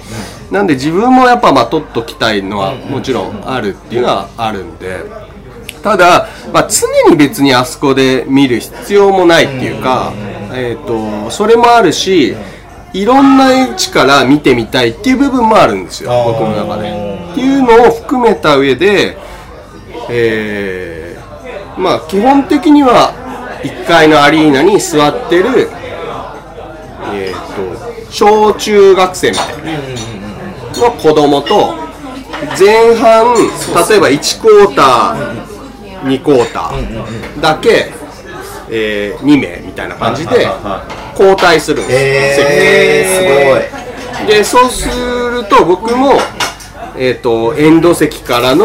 こう応援の感じをやれたりとか見れたりとか音の響きがどんな感じっていうここにいたらどんな感じなのかなっていう知れるメリットもありますし。大好き四つ角から見るの好き。で子供は子供でもう本当選手に間近で見れたりするっていうそのまあ両方になんかいいかなっていうのはあってあのそうですね。C1 系を取った昨今シーズン昨シーズンからそういうのを時々やってんですね、はい。レバンガ戦の時も前半はエンドにエンドショートサイドにいて、はい。で後半はいつもの席にいたから、あれなんかこうやそういうのことやってるかなっていうふうには僕は思ってたんですけど。そうですね。だからそれもなんか、えーそういういろんな要素もありつつ、そのコミュニケーションを、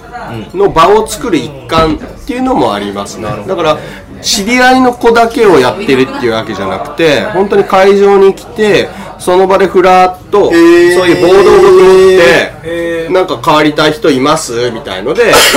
なんか、あ、なんか子供いるなと思ったら、そういうのをやってたりとか、なこれがなんか回り回ってなんかバスケやってる子供がプロになってアルバルカーズに帰ってきたら面白いんだ いやでもそれぐらいのなんかあのなんか夢物語いいやいやいやでもは運営がねその直近のことだけじゃなくて未来を見てる、ん。で少女さんですね。未来のことをそこまで応援してるかどうかわかんないけどなんかいやいやでも。そういうまあなんですかね。まあコミュニケーションっていうのが一番大きいですかね。子供にとってはやっぱり一番上から自由席で見るのと間近で見るのと僕もミニバスやった時に当時パナソニックの試合を見たんですよ。で青野さんが青野選手が富山 青野選手。当時現役バリバリの日本代表であの人超遅いなと思いながら 最後にオフェンス参加して最後にディフェンスに戻ってくるんでまあちょっとあれですけど。なんで軽くディスって。でもインまあ、パクトでもがかったです昔のビッグマンっていうのはそういうイメージでしたからね。なんかもう、なんかちょっと最初、失礼、富山ブースさんのことで失礼ですけど、なんかちょっと、こう、バカにしてるっていうか、あいつ使えんのかよみたいな10歳ぐらいの時に思ってたんですけど、なんか結局ブロックめちゃめちゃするし、ね。ゴール下制圧するしみたいな、そういうインパクトが、こうとまあ、田臥さんなんかまさにトヨタ自動車の時とか、そうですね。すごいインパクトでしたね。いや、そういう、その、やっぱり、えー今のアルバルクで言うとアレックス・カークのみたいな、もう、なんだろう、本当ね、百何十センチの子供から120センチとかから見たら、バカでかいわけじゃないですか。倍ぐらいはい。で、ね、馬場雄大みたいな、ああいう身体能力系のやつ、ね、日本人がいたり、それをなんか、同じ目線であんな飛べんだみたいなのを見れるっていうのは、まあ、僕が子供だったら超嬉しいなと思っいやて。ー嬉しいです。あのあの近さで見れるってね、うん。経験できることでもないですからね。でそうただその本当は2階の子供とかもそういうのやりたいなと思ってたりもするんですけどその1階と2階でそのチケットチェック。チケットチェックがあるんでそのなんていうんですかね誘導する人がいないとその子供だけ子供だけでっていうわけにいうわけにもいかない場合があるんでとりあえず1回フロアで探しててでたまにあの割とそういうコミュニティで仲良くなった子供とかになるとそのなるほどね。2回でもその前半もう丸々見ていいよみたいな感じでやったりするんですけどそういうのもまたそれをやることによってその子供っていうのは僕はそのファミリー層ってすごい大事だと思ってて子供が来てるっていうことは親が大体来てるんですよ。で子供2人いて親2人来てたりするともうその時点で4人いるんですよ。そのそれがもう毎回来るだけで1人が来るっていうよりも全然子供が行きたいっていうだけで 丸々ついてくるみたいなそういう効力もあるんで。でやっぱりそういう層っていうのは割となんていうんですかね純粋にバスケを見てくれますし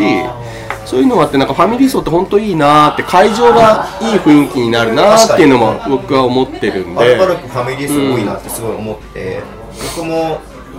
レバンガ戦の時に 前にいたのはアルバルカーズの5人ぐらいの家族だったりとかしましたし僕2018-19シーズンの一番最初に見た試合ってレバンガの試合じゃなくてアルバルクの開幕戦なんですよ。あここにもアルバルカーズ まあ、というのも、というのも水野幸太は水野幸太水野幸太が入ったっていうのがあったんですけど、いや水野さんを見たくて、アルバルカ、アルバルクの渋谷との試合を最初見に行ったので、まあ、翌週にはちゃんとね、あのレバンガの試合見に来ましたけど、ザック・バランスキーはすげえシュート決めたら最後。あそれはもうちょっと後のアルアルバルク戦です。あそそれは失開幕戦じゃゃないです。けど、ブザービーターってか、フローターの。ね。あれすごかった。ザックシー。ン いやーだ今ちょっとコミュニティって話出ましたけど、はい。あのアルバルカーズさんアルバルカーズの皆さんでオフシーズンに結構なんかいろんなイベントやってるなっていうふうに傍から見てて思うんですけどあれも庄司郎さんがいろいろえっとあのー今やってるなんか誰かやってるかちょっと分かってないですけどもともとそのさっき言ったみたいに、そのコミュニティを大きくする、広げるっていうことを、あのー B リーグ2年目のシーズンで、あのー目標に僕の個人的な目標に掲げてたので もう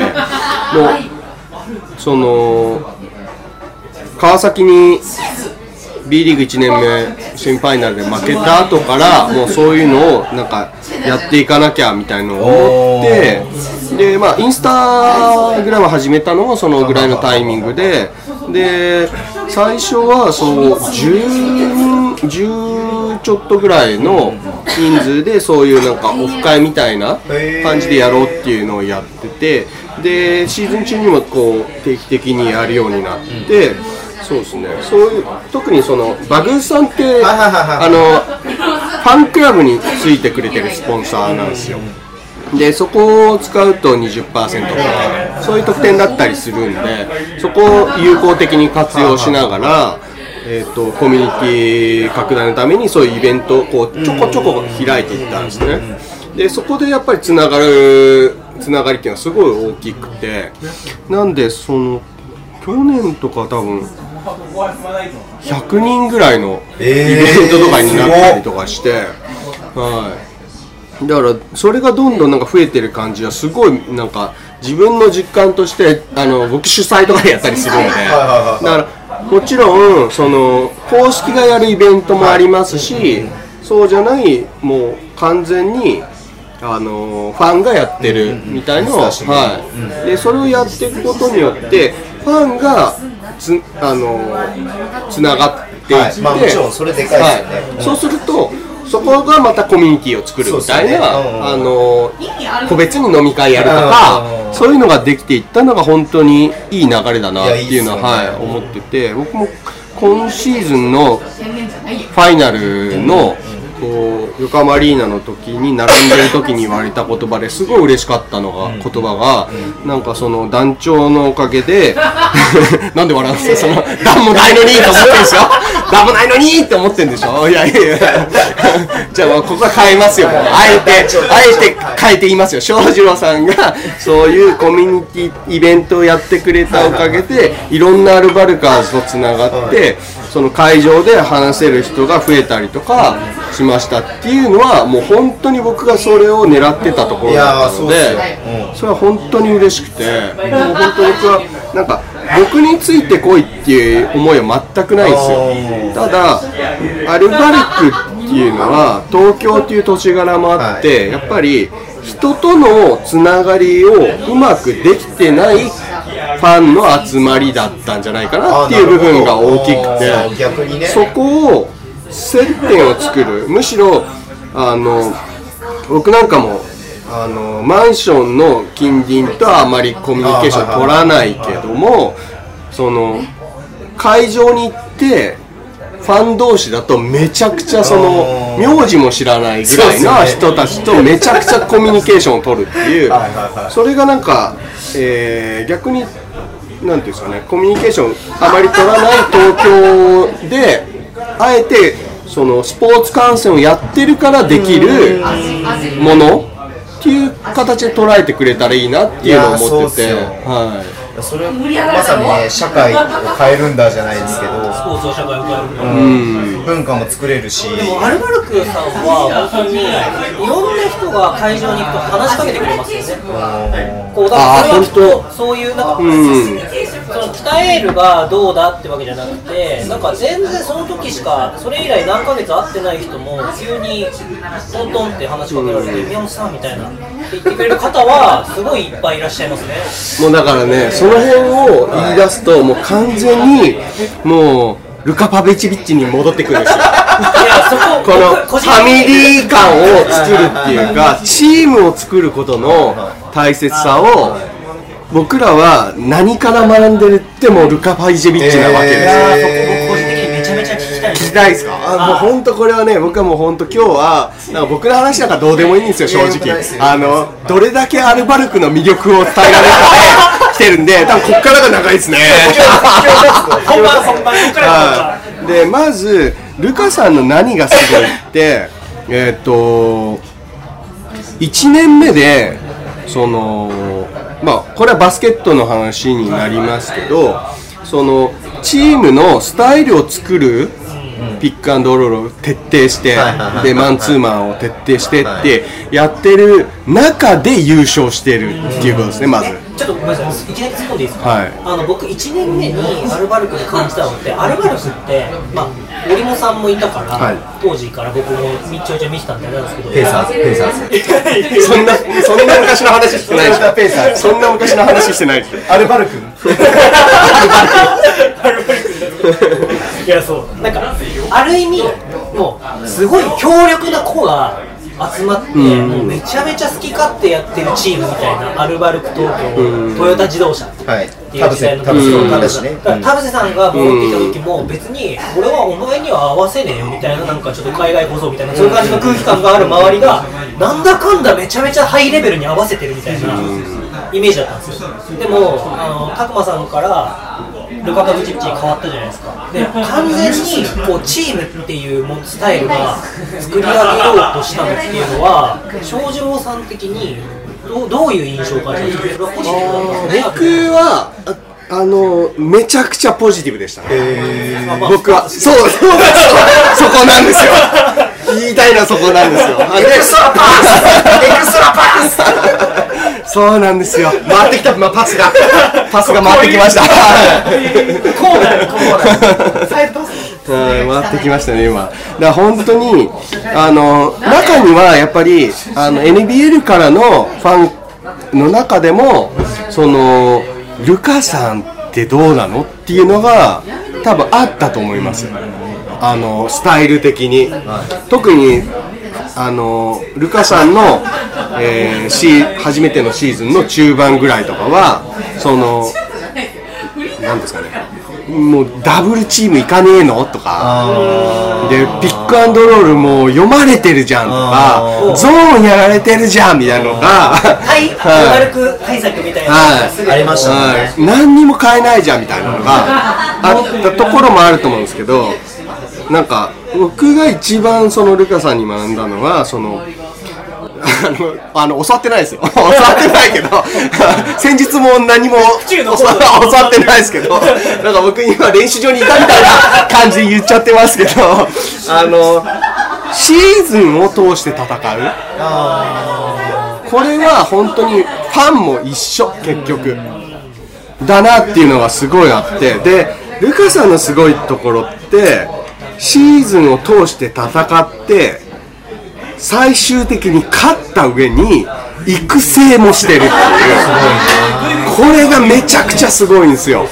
はい。そこがあれですよね。僕はすごい正直驚いたのが僕しゃべっていいのかないいですよ。なんかあの勝つために今シーズンのファイナル勝つために菊池さんを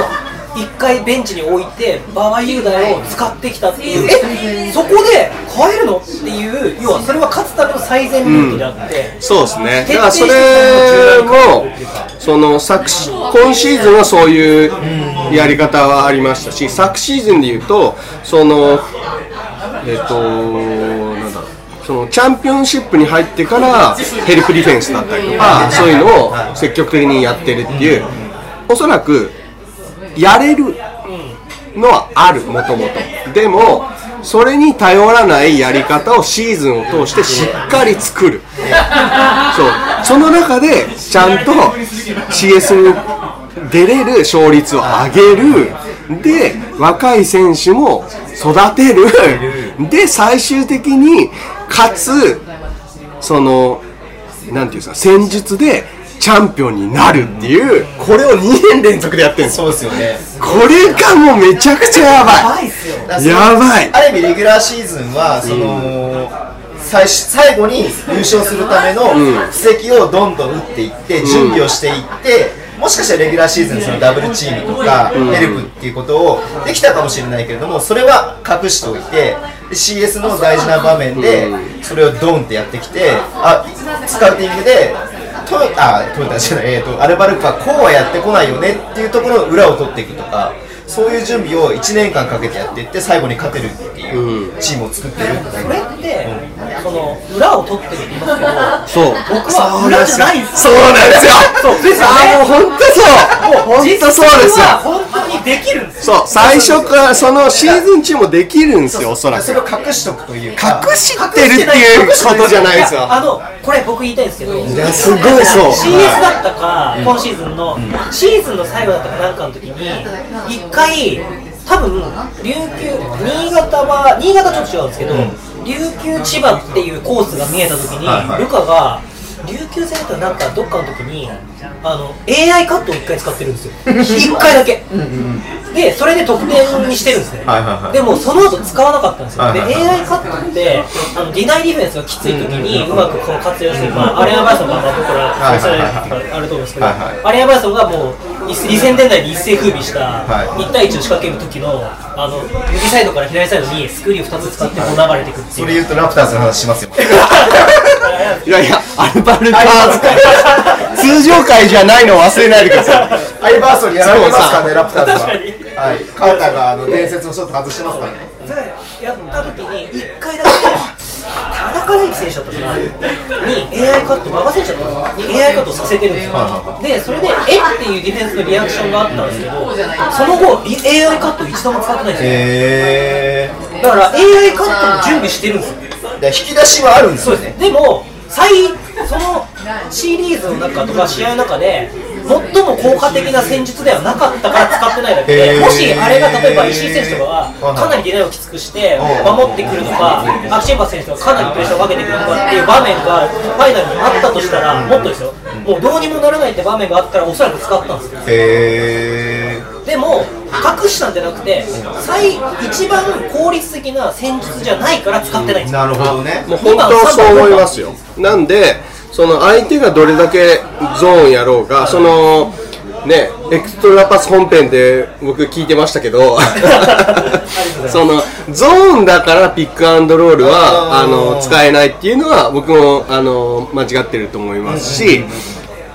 そのゾーンだろうがそのルカさんの中でしっかりとしたスクリーンをかけてそのしっかりとその、えーやれればあのそこは打破できるっていうのを常にずっとやっているだけで、ゾーンを攻略できてないわけではないんですよ。それをそれがル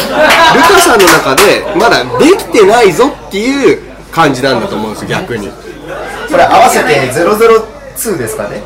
001ですかね001か2ですねお1かな聞いていただけるとより深まりますね ピックアンドロールの回。はい。そうです。今週のピックアンドロールをね、ぜひ振り返っていただいて。そうそうそれ今翔士郎さんの見解ももちろん宮本さんの見解も含めてそれを毎回聞くと面白いと思いますまあ、ほあの直接聞いたわけじゃないんでね、あのわからないですけど、でも、そう思います、僕は。その相手に対して、それはあの選手がたまに言いますね、相手に対して戦術を変えないと、基本的に。あ自分たちがやるべきことをしっかり遂行するっていうことをやるだけっていうのは常に言ってますね。ーこの間水野さん言ってましたねそれも。いやでもそこがススポーツの本質だと思うんですよ。いやいやいやいやいいっすよ。いや本質の部分。なんか、はい。サッカーに話いっちゃいますけど、サッカーってサッカーに行くんかい！サッカーってシステム論が日本で走るんですよ。めちゃめちゃ。今日コパアメリカがあったんですけど3 343なのか、はいはいはい442なのか、451なのか、4231なのかみたいな。でもそれってある意味の要はブロックの敷き方の最初の駒の置き方の問題で結局そこから臨機応変にフレキシブルにね。そう。ディフェンスがどう対応するからその対応をだからあれですよスラムダンクの三能ですよ。丸ゴリの赤木がスピンムーブを仕掛ける時にそれも知ってるっていうやつですよ。すいませんそれそれにちょっと突っ込んでいいですか？僕ねすごいあの本編で面白いシーンがあって。ちゃんとメモメモが出てくる。メモしてます。はい。あのあれですね。あの岸田アナウンサーがと第5回ですかねこの間ゲストこの間はいこの間ですね。はい。その多分電話でやってるラグもあるからだと思うんですけどミスマッチを作るポストアップみたいな話を宮本さんがしててあの身長差があのある時にはガードだろうがそのポストアップでそこのあミスマッチを作るみたいな。はい。その時にズボンさんがボソッと「部活ですね」って言ったんですよ。あのね完全スルー。拾ってもらえなかった完全スルータイムラグ部活で。すね。って言って。それを何にも拾ってもらえない。ズボンさんが面白くて。なんか。すいません。なと宮城亮太のマッチアップね。ここであの拾い上げました。今の三能の流れで。回収して やそう三能そうっすよね。もう本当僕もあのスラムダンク世代なんで。まあもうまさにそうですよね僕たちは。だからもうそれも知ってるそれも知ってるっていうでもそうですね。使うかどうかは分からないですよ。だから選手何がすごいって選手はもしかしたら使わないかもしれない戦術とか方法論を頭に叩き込んでるんですけどおそらくそれって使わないって選手は思ってないんですよね、必要だっていう観点の中でルカが提示してトレーニングやってなんだったらあのまたサッカーの話になりますけど イビチャウシンが2005年日本代表監督になった時に彼もユーゴスラビア系なんで要は必要なことは全て練習の中に取り込まれてるんですよ。いや宮本さん素晴らしいねこれは。あのあのこれはあ小塚 GM が言ってたのかな？あのルカが日本に来て教えてるってことはあのイビチャオイイブチャオシムが日本に教えてきてるのと一緒ですごいことなんだっていうのをなんか言ってました。だからサッカーつながりだったからそういう例えが出たのかもしれないですけどはい。いやだからそれぐらい偉大な指導者が来てるぞっていうのを2002年とか2001年の時にイビチャンが来た時にもう概念が変わったんですよ。当時の千葉ジェフ千葉はもう12人を相手にして戦ってるようだって言われてだからそれぐらいボールをモダンなサッカーでボールを取ったら何人も走り込んでくるぐらい。でも日本ってその時にデータがちょうど始まった走りだったんで、走行距離とかだけにこう話が飛んでるんですよ。ね誰が何人走ったとか誰が例えば10キロ11人走ったら110キロじゃないですか、でそれを1キロ1人上げたら1人分増えるっていう単純計算でもそこには要は量と質っていうのがあってねアルバルクは確実にその質の部分が向上してるんですよ、ビッグアンドロールのパーセンテージが10%ぐらい増えたんですよ、確か、レバー21になってから。で、そこの量が増えたんじゃなくて、その質を問わなきゃいけない違いなくそうっすよ。で、僕が個人的に嬉しかったのは、その質の部分を捉えるために、一回、八七バスケットボールラボっていうのをやってるんですけど、はい。あのそれの記事であの、アレックス・カークのピックアンドロールから、アレックス・カークがどこにパスを飛ばしてるかを全部データ分析してるんですよ。それ見てないよしたら、アレックス・カークがグッツって言って、リツイートしてくれて。へえそうなんだ。知らなかった。だからおそらく彼はそのチームの中でこういう役割を担っているでそれに気づいた気づいたか知らんですけど気づいたかわかんない僕にいい観点だねっていうことを言ってくれたんだと思うんですよ。そう。だから本当に彼はドリブル余計なドリブルがないですし余計なピボットネガティブなピボットもないですしサイドに簡単に飛ばしたらそのまま単純に単純にというかいいタイミングでスクリーンになってくれるしその連続性が起こるからシュートセレクションが素晴らしいところが出てくるんですけどそこってルカがおおのおのにちゃんと役割を与えておのおのにちゃんと必要な言葉をかけておのおのに成果を出してるから成り立ってるんですよ。だから田中大輝がいるから強いんじゃないですよ。いやいや本当そうですよ。なんで僕が扱うだからそれ言うと、まだ僕、あの、ルカ・パビチェビッチ愛しか語ってないんで、いやそうまだここからもう、選手が、まあ、アレックスカかね、ある程度語ったんですけど、どんどんで、まだいや、あまだいっぱいいますから、選手。えじゃあ誰行きましょうか？いやーでもルカ・パビチェビッチ体制になって本当に変わったっていうのは竹内ジョージ選手じゃないですかやっぱり。これの代表での変化はやっぱり日本をのその日本代表を変えたなっていう感じはしますね。だから若干まあこれこれ言うと怒られるのかもしれないけどそのもうこれはもう本当僕の勝手な個人的な意見ですけどあの今まで練習してたんかっていう。お前は何をやってたこんなポテンシャルしてみたいな。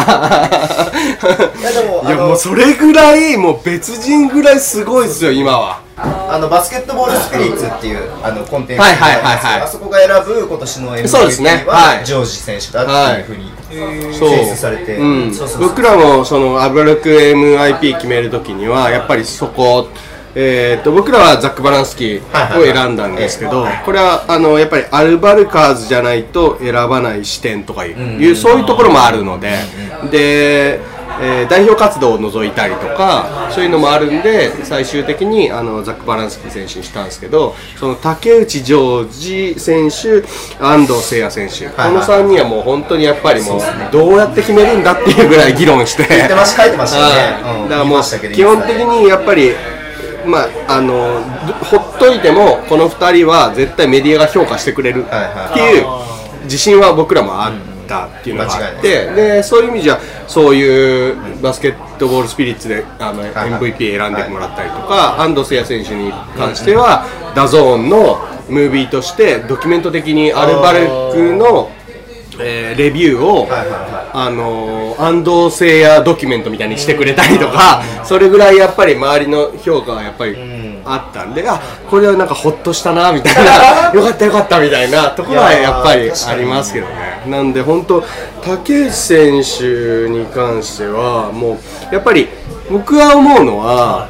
何がそのもちろん、えールカさんの指導っていうのはまあ第一ですけど、それとともにやっぱり B リーグに来てる外国籍選手のレベルが明らかに上がってる、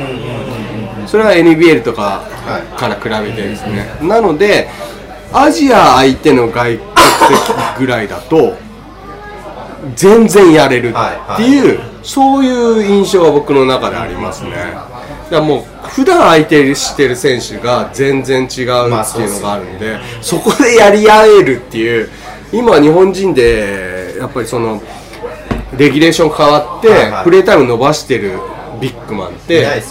い竹内ジョージ選手ぐらいじゃないですかね。は言ってもねジャワットとミルコってい、いうう、ん、ねミルコも代表選手そうですね。モンテネグロはい、ね、なのにそれを押しのいて、スタメンで。23分はあるんじゃないですかね。そうですねスタメンで、竹内ジョージ選手がいたからこそミルコ選手を呼んだってあいう。そういうのは多分あるでしょうね。ね。はい。やっぱりしある程計算に入れてますね。こう、はい。馴染むまでの時間を考えて、最初は使わないってシェーファー選手なんかまだ使われてないんですけど、来シーズン怖いっすよ来シーズンやば来シーズン怖いっすよ。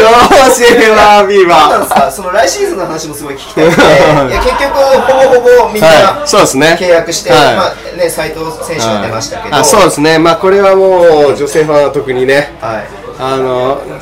悲しい部分であると思うんですけど。とはいえねとはいえ。須田君が来たとはいえ。すっさん来たーみたいなところですからでまあ。僕はもう本当栃木にいる時からこれは控えの選手じゃないぞっていうぐらい、あーまあそうですやっぱフィジカルもありますしね。でやっぱ東海大はねもうディフェンスはもう本当定評ありますしでなんていうかもう本当ねセミファイナルであんなスリー決められてますからね僕ら。もう味方になってなんかこれ以上なんかありがたい存在ない選手からのスティーはい。ルボンってバックでスリーポイントっていうね、まあ、橋本選手は来年レバン。ガですそうですよね。言ってしまうとそうですね。須田選手も北海道出身ですけどね。いやこの急にこの二人が僕急になるので僕しかわからない。あ、見え、なんか見えました、光が。いや別にレバンガは3勝3敗だしねみたいな関係いやいやあのね、正直、僕は、その、レバンガを弱いなんて思ったことは一回もないです。いや B リーグになって。ありがたいことにその来年天も敵ぐらい怖いですね。来年も B1 でやりましょうっていうあれ出してくれて、でそれ僕ツイッターに投稿したらものすごいものすごい拡散されたんですけど、い。や本当あれは嬉しかったし逆に僕たちはなんか CS に対するアルバルクさんの応援を何もできなかったのがすごい僕は後まあ悔後悔があったんで。なんていうんですかでもレバンガは言い訳になっちゃうんですけどあの時レバンガでいっぱいいっぱいだったじゃないですか、正直、やっぱりそういう余裕の部分ある意味東京さんは CS にワイルドカード出てるわけですよ、うんうんうん。でもそれでもやっぱり余裕を持ってファンもいるっていうのは僕が001かなんかで、はい。あのアルバルクはいつも通りの幅が広いって話をしたんですけどやっぱりそのファンもチームとともに僕はチームってファミリーだと思ってるので、うん。ファンもファン家族と考えた時にやっぱりそこのまあ、リーダーっていう部分はヘト王子ですね、やっぱりルカ・ボクチビッチだからそれが準備している幅が広いってことは、ファンもおのずとその幅が広がっていくっていうのは、僕は文化としてあると思うんですよね。そうですね。それ本当にそうで、そのチームをファミリーという形にしようっていう、ファンも含めてですね。っていうのは、僕もすごいそれをあの重視してますし、なんで、その、特に、えーやっぱり、どうしてもバスケットボールってどうどうしてもその選手につくファンっていうのが多い部分もあるのでで特に東京っていうところはそういうなんていうんですかね地域愛がそんなにないところでもあるのでいろんな地方から来てる部分があるのででそれをよりそのし選手もなんだけどチーム愛を根付かせようっていうのはすごいなんか重要視してますね。だこれがうまくそういうなんですね伝わってそのアレックス・カックだったりジャワットだったりルカさんだったりっていうのがこうなんていうんですかねこうメディアに対してそういうのをあのアルバルクはファンも含めてそのファミリーなんだって言って言ってくれてるのをきあの見るともう本当本当にもう泣けてくるぐらいの。いやそうっすよね。ファンからしたらそうっすよね。もうそれを僕らもそう思ってやってきた分が伝わってるんだと思った時には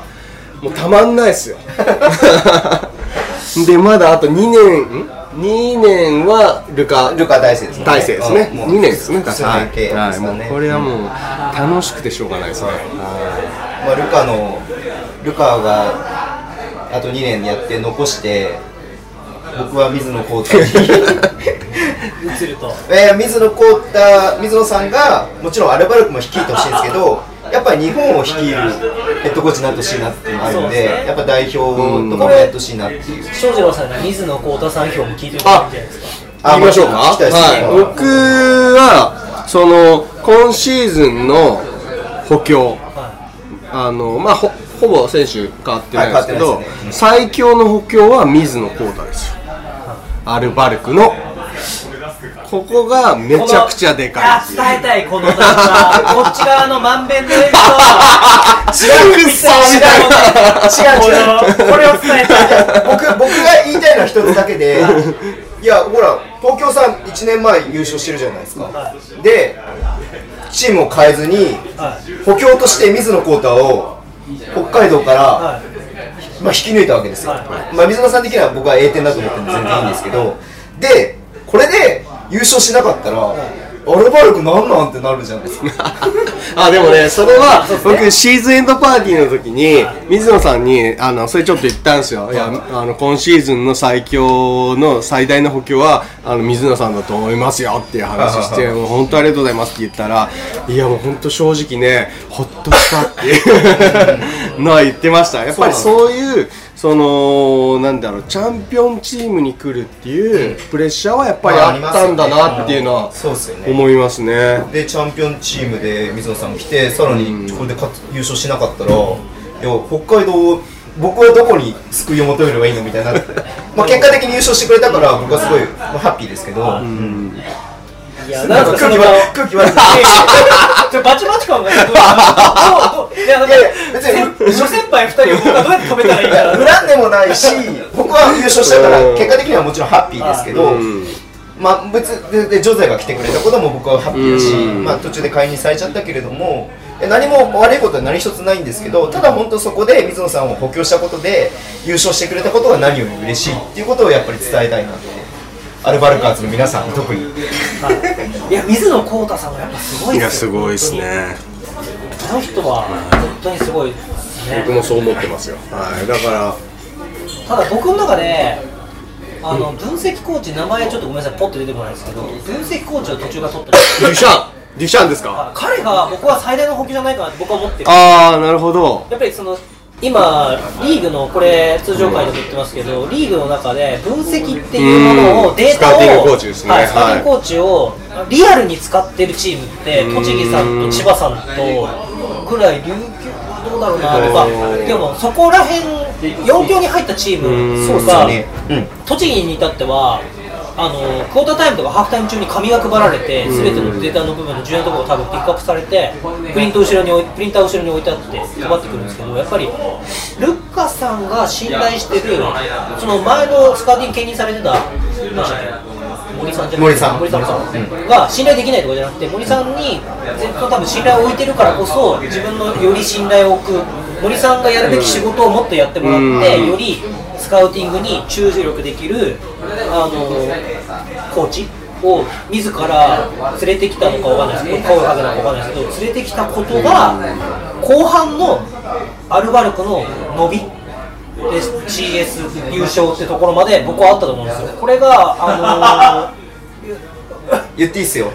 レバンガになってくる、レバンガになってくると、絶対言うと思う。絶対言うと思うためらいましたね。一瞬、一瞬ズボンさんをちらっと見てためらいましたね、今ね。言っていいっすよ。僕も思ってるから大学生レベルとか、だ確かに大学生よりも大してデータ使ってないんじゃないかなぐらいのレベルなんですよ、正直。そこがあの何かの記事にもありましたね、今年。大島さんでしたっけ、誰かがそのスタッフに人員に、要はお金を使ったクラブが競合にのし合いますかっていう部分の、もう、エビデンスを取ってるわけじゃないですけど、明確な理由だと僕は思う。いやその通りっすよ。それで言うと、そのルカさんは本当に相手に対して、その、なんだろう、えー自分たちのやり方を相手に合わせないけど、ただ相手のスカウティングめちゃくちゃやるっていう話なんですよ。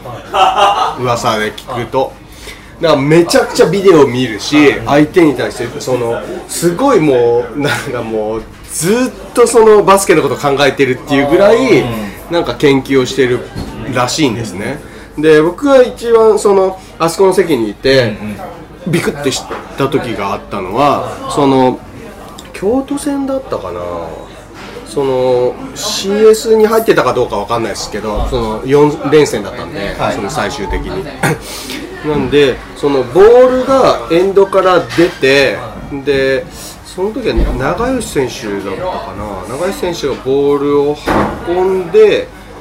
でそこからボールを出すちょっと前ぐらいでルカさんが「ユダディナイだ!」みたいな感じで言ったんですよ。そしたらもうそこからもう一人渡ってそこに来たのを馬場雄大選手がスティールして、もう速攻してもう形を分かってんすよそその時点で。なるほどね。でだからそのそういうなんか指示をすごいしてる感じはありますねあのルカさんって。完全にスカウティングの賜物ですよね、はいえでだからももやっぱりバスケットうやり方し携わる人って、コーチ系いるじゃないですか、うんうんうんコーチ系なんかもシャシェフスキーとかも、はい。やっぱり試合が終わったらすぐ明日の準備だって言って、ん。7時からゲームやって9時にゲーム終わったら10時からずーっとビデオ見てスカウティングして明日の練習のための準備っていうのを全部やってってで水野さんもそうなんですよね。ん。レバンガの時にいろんなでてかレバンガは正直水野さんで持ってた。って言っても過言ではないというか、のー、だからそのスカウティングから、はい。ね、その確率論この間言ったあのマネーボールじゃないですけど確率論として誰にどのタイミングでどこで打たせれば一番いいのかっていうのを明確にもうシステムとして組み込んでたのが水野さんのバスで逆にネトはそれを全く真逆で空いたら打てっていう感じだったからそういう部分でレバンガも今年最初つまずいたというかうん。戸惑った部分だったのかもしれないなっていう。だからやっぱり、なんていうんですかね、僕が個人的にコーチもやってたんですけど、うん。出場会でも言ってますけど、コーチで無理だって思ったのは、そういう人たちと面と向かって話してしまったことですよ。まあいろんな方がいるんですけど、こう教えてくださいって言ったら皆さんいい方で教えてくれるんですよいろんなこと。この間水野さんとばったりイベントでお会いして話した時もいろいろこう気さくに話してくれてあるんですけど、そういう人と向き合った瞬間に、あバスケットボールと向き合うってこういうことなんだみたいな。っていうことをもう痛感させられるというか。でその人たちがさらにコーチ系だとかポポビッチはもっとすごいスパーズスパーズ。結局だってポスパーズはプレーオフを最後に逃してティム・ダンカンがいなくなってジノビリが引退してパーカーが引退して最後に残ったのはポップっていうね。ちょっとエクストラパス出しちゃいましたけど。こうね逆サイドからポップに入ってた感じのベリー戻してみたいな。いや本当にでもあのそれが多分選手たちにも伝わってるんですよアルバルクってそれをすごい分かってるから選手たちもあれだけ厳しい指導しててもあの本当になんていうんですかねこれは傍から見ててもコーチを信用してるっていう感じが出てますね。なんか全然なんかこうそのうまくなんかこう馴染んでないっていうかそのそういうのを見えたのは多分あのランデン・ルーカスぐらいです。最初最 B 初リーグって土日が基本じゃないですか,、はい。だから世界中見てもその2連戦で同じチームと戦うってあんまりないらしいんですよ、あそうですね。はい。なんでだから連戦ってないですよね。しかも同じチームと。そうそうです土曜日の試合を見て次の日曜日にどう調整してくるかっていうのがすごく大事になってくる、だから多分土曜の夜とかみんな寝てないぐらいな感じでやってるんでだからそのね1試合目はボロ勝ちしたけど2試合目はトトントンの試合をするとかって普通にあったりとか、ね。まあ、逆に、ね、ひっくり返ることもあるそうそうひっくり返ることもあるんで。そういった意味でそのコーチスカウティングだったりとか、そういう部分ってすごいより重要なんでしょうね。そうそうそうだからウェイトがすごい占めてるんだろうなっていうのをすごく感じるんで、すごい僕がすごいと感じるのはおそらくさっき長次郎さんが話したみたいにルカの頭の中に各チームの戦術戦略っていうのがほぼ全て入ってて、かつデータを取らせてて、でもそれに頼り切ってなくてその的確な判断もしているというこの、なんていうんですかデータだけに頼りすぎるとそれも落とし穴があって、自分の感覚だけに頼りすぎるとそれ自身も穴があるっていう。いやだからルカさんまたルカさんの話しちゃうな。ルカさんのすごいのってやっぱそのあんだけわーって言ってても、テクニカル2回取られることは絶対ないですか確かに体重よりもね、はい絶対ない。あれは計算ですよだからもう。あそうだから水野さんあの、青野さんあのああ言ってましたね。アルファーズ越谷アルファーズはの青野ヘッドコーチがわざとその選手を鼓舞したりとかブースターを鼓舞したりとかするためにわざとテクニカル取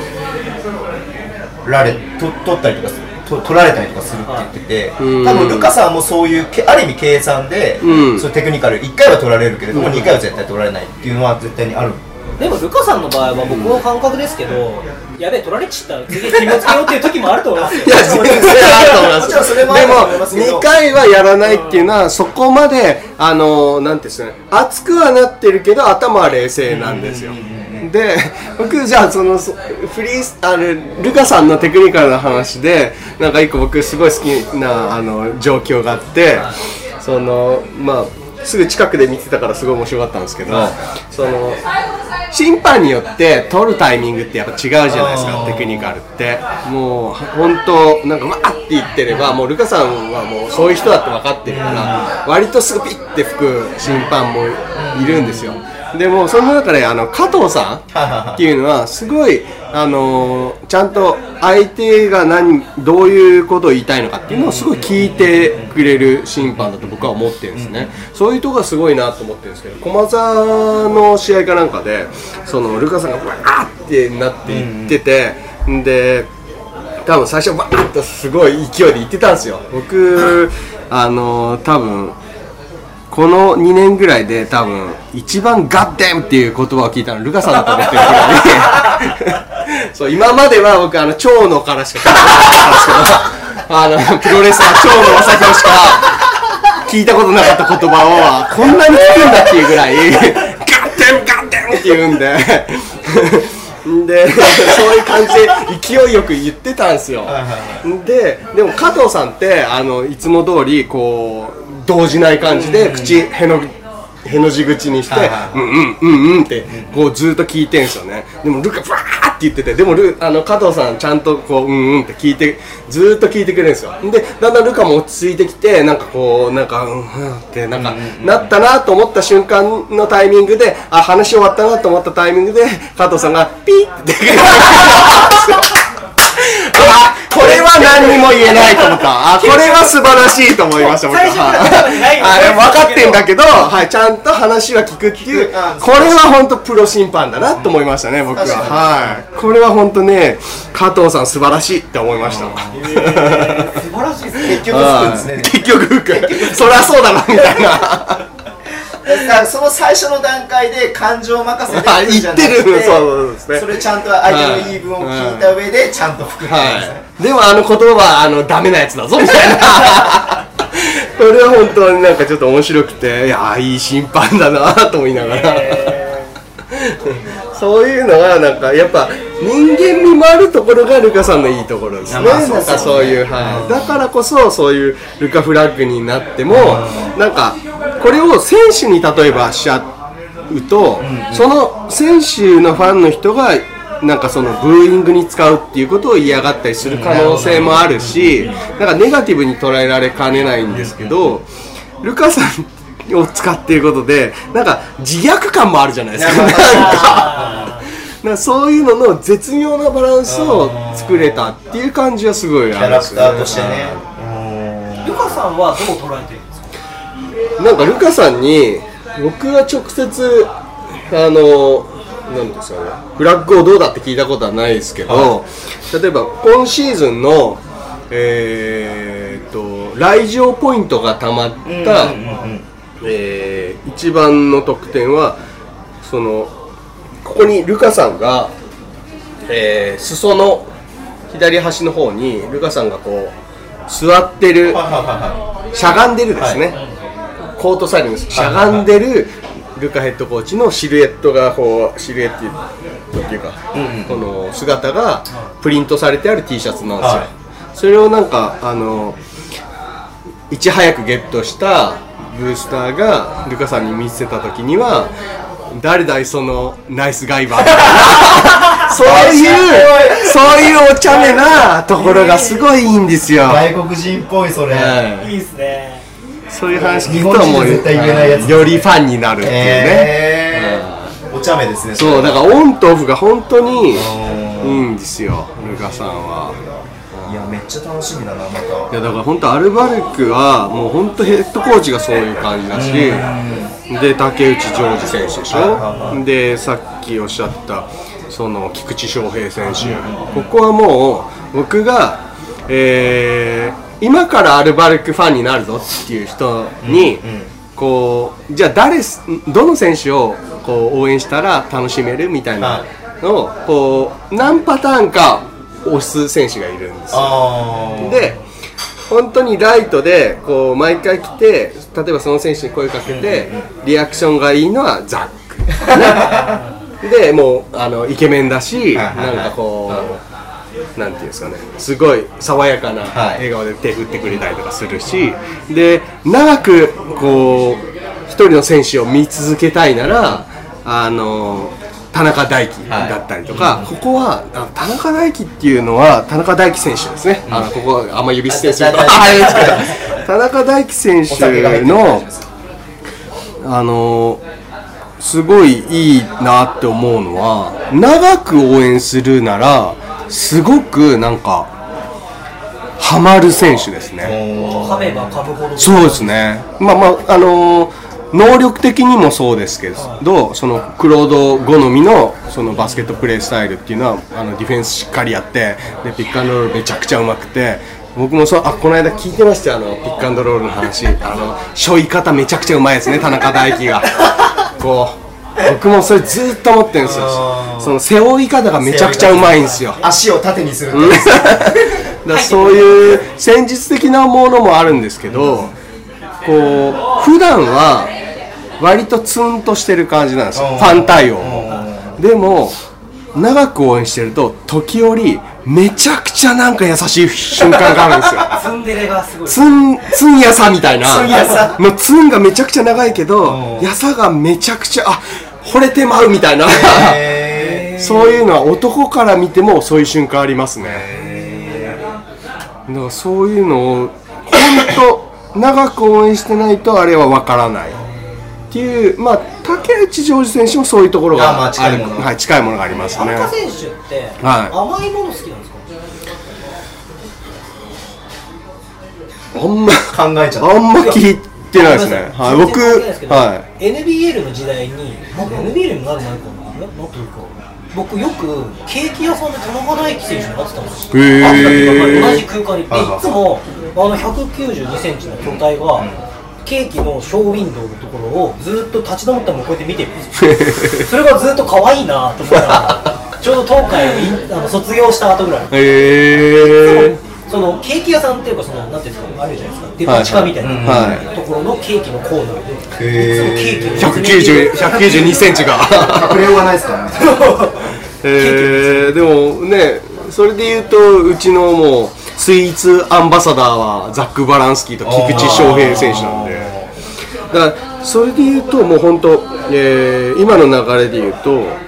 えー会場に行って、えー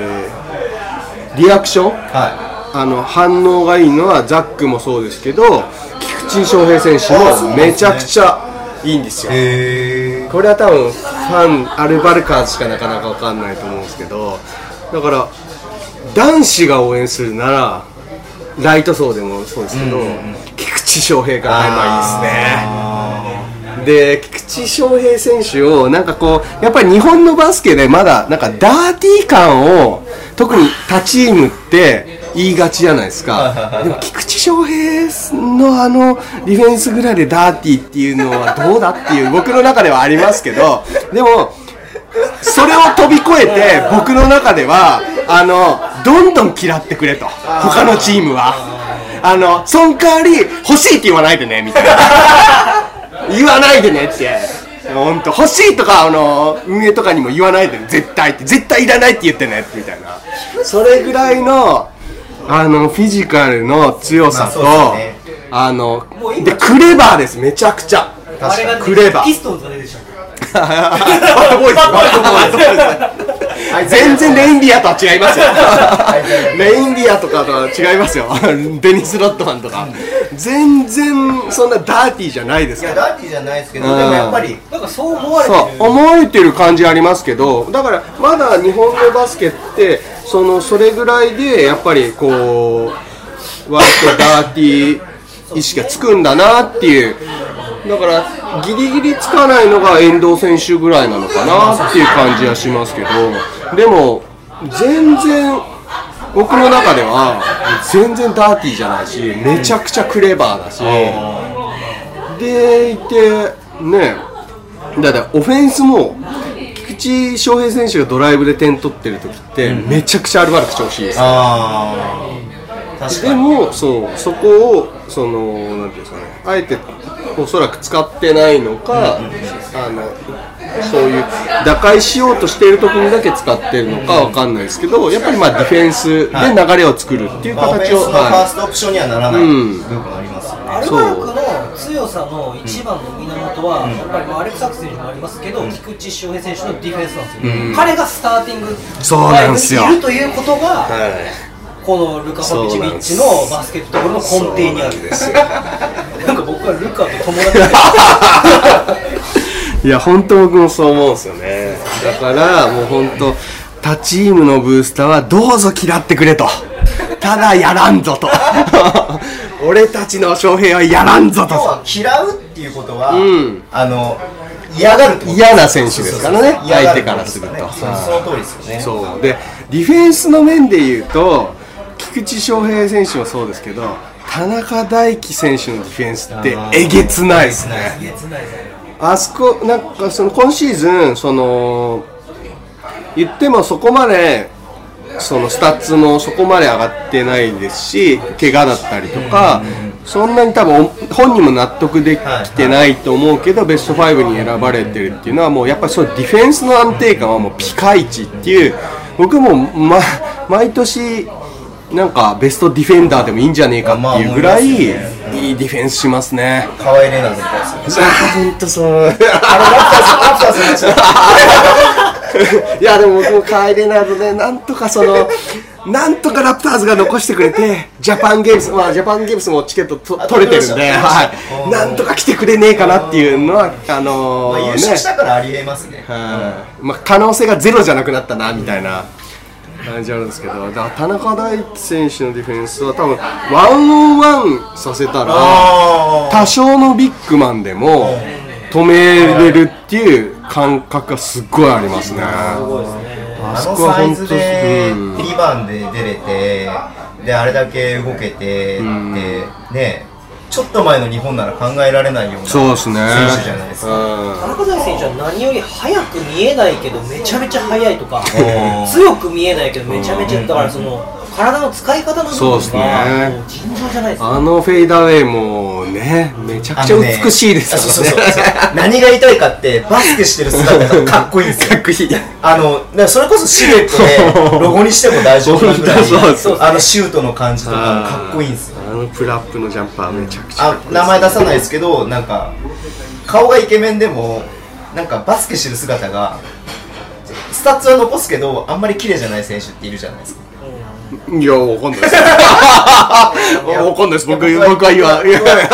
いいんですけどそういう人でもそのバスケしてる姿が美しいってうんいうのがやっぱ何よりそうですね。だ本当クロード好みであり、その若い女性の心もつかむ。いや、あれはすごい選手ですよ。早く結婚しないかなだそういうなんかやっぱりディフェンスの面っていうのをやっぱりルカさんまはすごく重要視してるのでこれが僕はすごい日本にとっていい流れを持ってきたっていうのはこれはルカさんが来たことでだけで変わったわけじゃないだろうけどやっぱりディフェンシブなチームが昨シーズン優勝した今シーズンも連覇してるっていうのが特に今シーズンに限ってはめちゃくちゃディフェンスに力を入れてるチームって増えてると思うんですよね。でこれは本当にすごい功績だと。思う。まあそうですねはい。うん。そうそうだからもうやっぱ世界に打ち出そうと思った時にどうしても身体能力とかサイズって日本ってねそそうですね。あのどうしても勝てない部分はありますからね。そこで何で勝負するって言ったらやっぱりそのディフェンスとかそういうなんか泥臭い部分。そうですね。ルーズボールだったりとか。はい。うんそういうリバウンドだったりとかする部分なのでやっぱそこをやっぱり一つの指針をこうアルバルクが作ってでその方向で日本ってこう世界に打ち出していこうよっていうのがやっぱりすごく見えるしそうですね。それが代表でもあのちゃんとやってる部分だったりとかするので、うん。繋がってるっていうでもちろん渡辺裕太八村塁っていう、まあ、強力な、まあ、あチートみたいな選手もいますけど。秘密兵器そうそうそうそう。がまだいるっていう。いますけどでもやっぱり根底の部分その根本の部分として何を頑張んなきゃいけないかって言ったら、やっぱそこの部分、ディフェンスの部分だったりとかっていうのはやっぱある。ルカさんは日本人をよく理解してくれてますよね。あそう思いますね。それがでかいですはい。入れちゃおうしみたいな 入れちゃおうしみが日本サッカーを日本化するっていう名言を残してワールドカップの日本代表のコーチになって、まあ、倒れちゃって、なん。か道仲間になったんですけど、ルカさんもやっぱりその感じがあって、やっぱりさっきの竹内譲二選手じゃないですけど、こう2メートル7で、でもビッグマンだけど、世界じゃ勝てないって思われてるところを、いや、お前はちゃんとやってないだけだみたいな、そういう、ちゃんとやることをやれば、お前はもっとできるんまだまだこれからだっていうね。伸びるんだっていう部分もありますし僕個人的に聞きたいのはルカ・パビチビッチっていう言葉を聞いたら僕は安藤誠也選手がそのままこうやっぱり彼がポイントガードにいるといううん安定感とか、うん、そうですね、今シーズンのスタッツ、昨シーズン以上にスタッツが伸びてて、そのフル出場し、スタメンでフル出場してるのも、おそらく彼だけですし、やっぱりポイントガード、ルカさんがもともとポイントガードっていうところだったので、それをしっかりと、こう、なんですかね、身につけてそれを発揮してるっていう意味じゃ安藤誓哉選手っていうのはすごいアールバルクのやっぱり要っていうところはそのありますよね。やっぱりそのこの間僕も聞いてたんですよ。あの安藤誠也選手がなぜ代表に入れないかっていうのをちゃんもうねあのコアリスナーぐらいちゃんとしっかり聞いてますから。なんかあ今ちょっとあのなんか。なんですかね、ちょっと上の空だったなと思ったら、ちゃんと戻ってから話してますからね。で、それすごい本当共感できるんですよ。へー。で、ハンドラーはやっぱり、その、今シーズンは特に馬場雄大をかなり使った。ここも、あの、おそらく育成の部分も含めて使ったと思うんです彼をね。PG にしてはい。NBA に送り出すと思うんですよ。はい、そういう計画も含めてあのやっぱりファンから見るとあのハンドリングに不安はあるんですよ。やっぱ馬場雄大選手ってまだどうしても。やっぱり田中大輝選手が持っている時の安定感ほどは安定感がないっていう。でガード陣ポイントガード陣よりもやっぱりちょっとあのロストしてしまうっていうケースはあるのでそれでターンオーバーになるっていうことはあるんですけどあれをやり続けてるっていうのはやっぱり先を見てるっていう部分は大きいかなと思ってて。まだ23歳ですよ。そう。恐ろしくないですか？いやでも23歳ですよ。はいまあ日本からしたらそれがすごくね、若くなってきてるけどだってもう、まあ世界を考えたらはい。まあルカ・ドンチッチとか19歳ですそう。そうなんですよ。でもそういう意味でもそういうことまでやってきてくれてる上でそれでもこうファンから見てても会場で一番厳しいのはポイントガードに対してなんですよルカさんは。でそれの中で安藤誠也選手はバなんていうの群を抜いてメンタルが強い。ああまあ負けん気が強さもあるし。っていうなんかこうなんかこうルカさんの言葉をダメージにしないっていうかその指導部分は頭に入れて他はこうフォイって抜くみたいなそういうなんか印象がすごいあってだから小島元気選手にしてもえー斉藤匠選手にしてもこう劇みたいな部分までこう受け止めてる。感は最初のうちあって小島選手なんかはやっぱりだいぶそれがなくなって伸び伸びできてる印象が、はい、ありますけど安藤選手に関してはもう最初からそんなはい。だから試合中にめちゃくちゃ怒られてんなって思ったヒーローインタビューで MC の南さんからその今日はルカヘッドコーチからもすごい激飛んでましたけどもっていう答えがそのまああのー試合終わればいいおっちゃんなんでっていう。えー？みたいな。さっき言われてたばっかりだよみたいなけどそれぐらいのなんかこう切り替えの速さとかメンタリティっていうのはあのやっぱ海外を経験してるとかっていうのがあるのかなっていうぐらいはいうん。あの YouTube にそれこそドキュメンタリーあありますよね。はい。要はね明星高校出て明うん。星高校ですよねそう平成からはい。明治に行っでそうそうてででそこでねあのチームが決まらなかったのになんかカナダのチームのヘッドコーチがなんかこう誘ってくれて、カナダでやることになりましたみたいな、うん本当にね、まあ、まだニキビがあるぐらいのそうですね。は逆に彼は本当にコミュニケーション取れてんのかぐらいこうコミュ障っていうか当時は あそうなんですか？バスケだけやってて、へー。いやすごいわかります。喋んないみたいな。彼がカナダに行ったんですよ。うん。うちに秘めてるものがすごいんですよ、うん。そうでしょうね。ハングリー選手ハングリー選手はすごいあるんじゃないですかね。でも代表代行でルカ・パビチビッチがヘッドコーチを代表でやった時からやっぱり彼をずっとそばに置いてるっていうのはうん。やっぱり彼のポテンシャルはまだまだルカの中では伸びるであろうというものがうん。確実に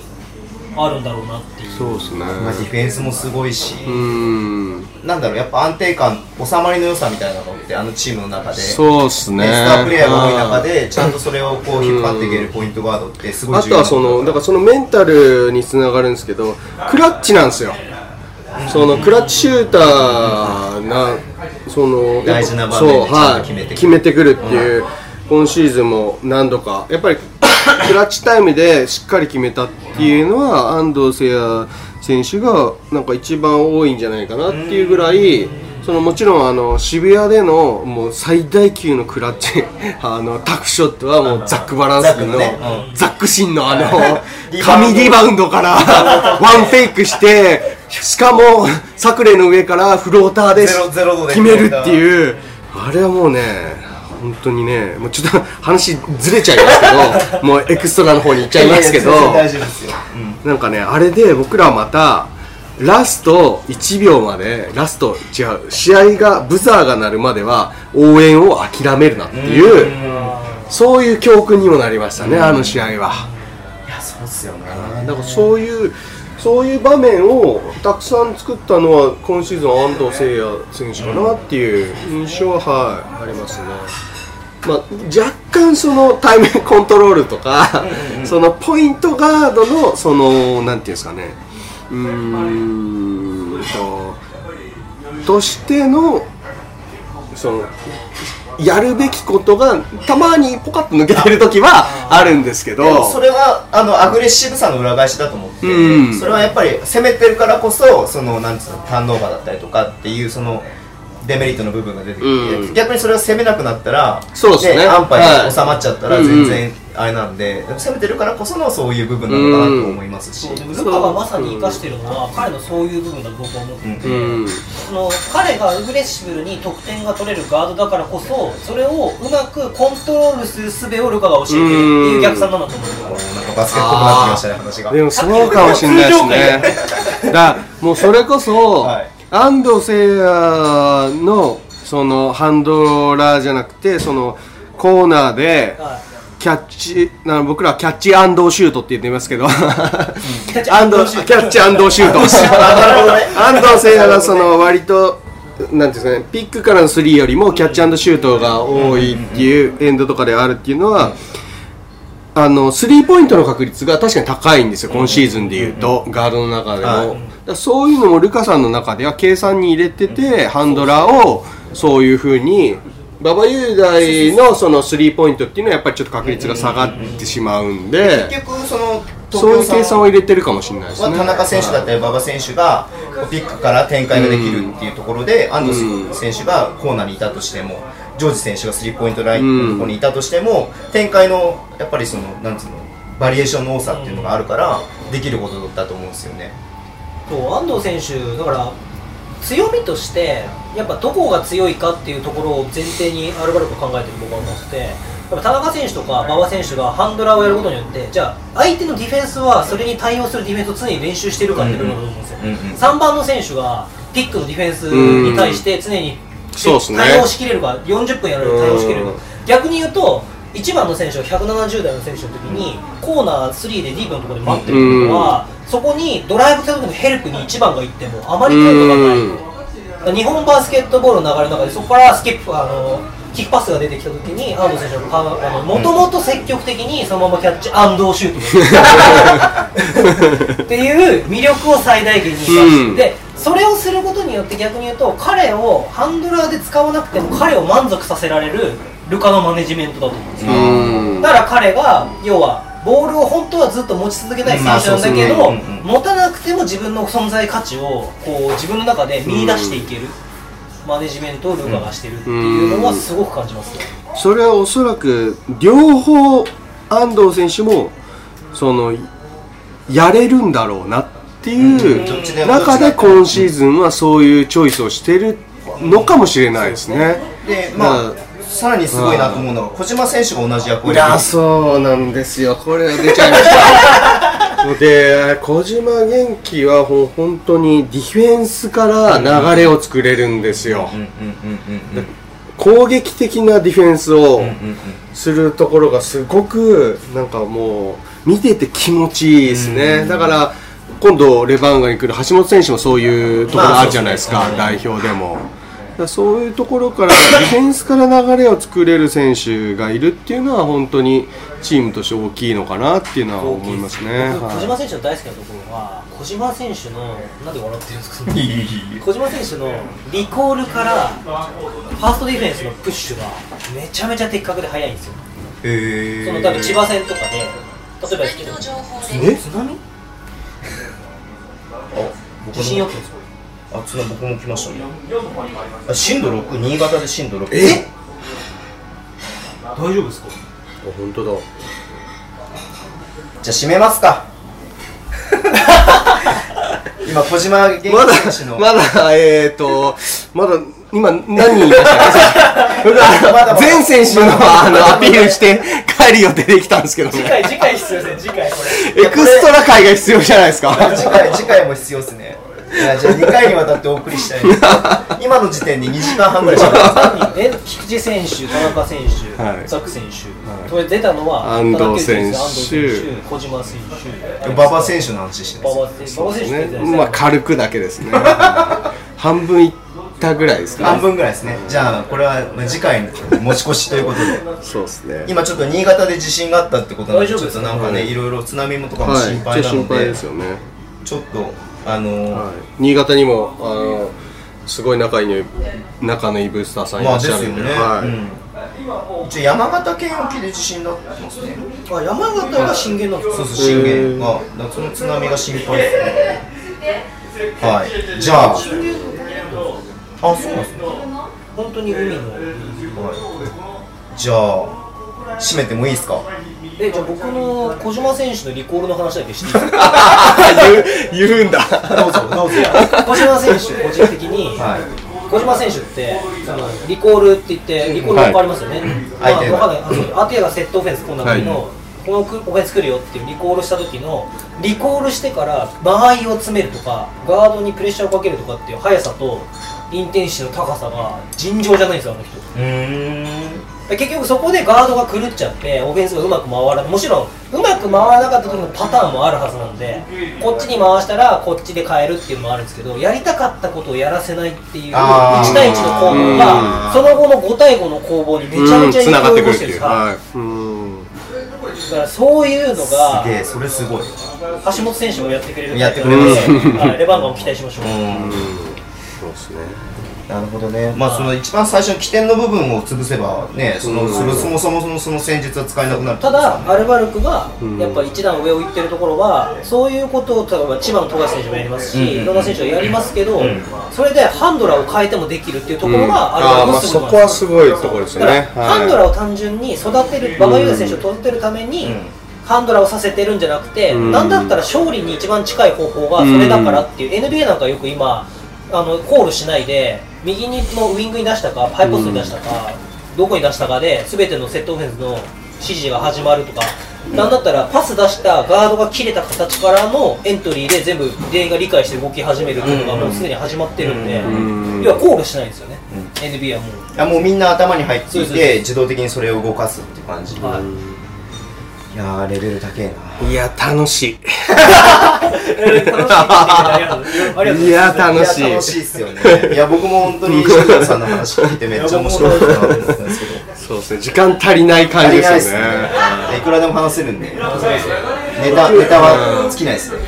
そそう。ですね庄司郎さんが心配してくれたネタは全く尽きずに 時間足りずに終わりましたね。そうですそうなんですよね。だからまあねまた庄司郎さんともぜひもう一回そうですね。はい、はい。続きとして。やりたいでも全然はい。いろんなブースターさんともね。今度ねあれですね須田選手が入ってきたから須田選手入ってきたアルバルクどう思う的な回もいいですよね。ああそれ面白いですね。なんかあ新生アルバルク、うん。シーズン始まってから面白いかもしれないですね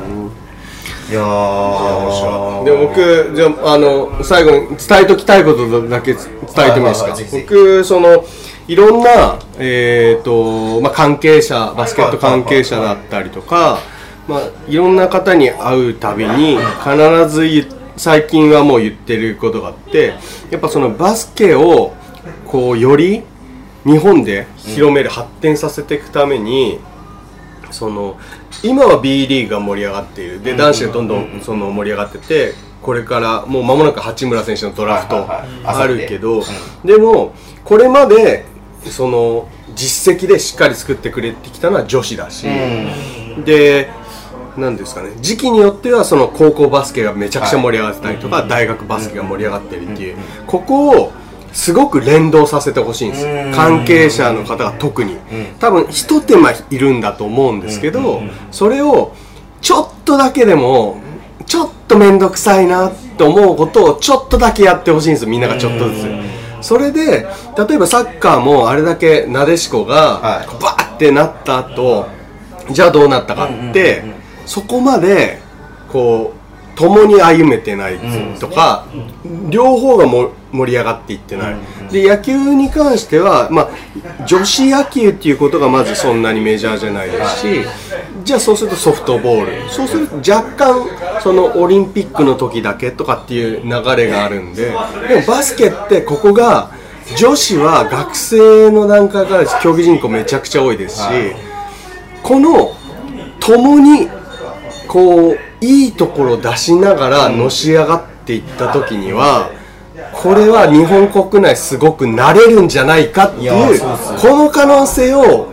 もっと描いてほしいんですよね。これをもう本当なんか可能性ありそうな人にどんどん言ってます いやなんかちょっとでも可能性がありそうな人にはもう毎回言ってます。甲子園が当たり前のように全試合 NHK で放送されるように、ウィンターカップが放送されてもおかしくないと思いますし、うん。そういう可能性もあるし、はでね、ななんて言ったってさっき言った競技人口が女子も含めれば多いスポーツですから、だから僕すごい感じるのはその少女の話に乗っかっちゃいますけど、B リーグチームができて B リーグができてこんなにバスケが盛り上がってもともとあった W リーグのチームがあるわけですよ、うんうんうん。例えばですけどアスフレと全く同じ大田区には羽田ビッグチームがありますそうなんですよ。はい。で例えばですけど千葉だったら、ん。柏日立柏で練習してるさんの渋谷とか、うん。GX そうなんですし、川崎さんは富士通さんの近所にありますし、そういうのがもっとこういろんな層がそう。なんですよ。でも W チームのリーグの選手は例えばですけど B リーグを見に川崎の轟アリーナに行きましたってツイッターで上がったりとかするんですけどやっぱり B リーグの選手から W リーグを見に来ましたとかはなかなかまだなかったりとかそういう些細なことをうん。やっぱりもっとこうそうですね。だから離れちゃいますけど、アルバルク東京はもっとねトヨタ自動車がスポンサーであるなら、はい。トヨタ自動車がもっとこう絡み合ってくるっていうのも必要だと思いますし、はい、これによって相互におのおのおのがこういい状態な時をアピールできれば、常にアピールできる状態を作れる可能性があるなっていうのはすごい思うんですよね。これをなんか本当に特に関係者の方々は。業界視聴率が高いかどうかわかんないです わかんないけど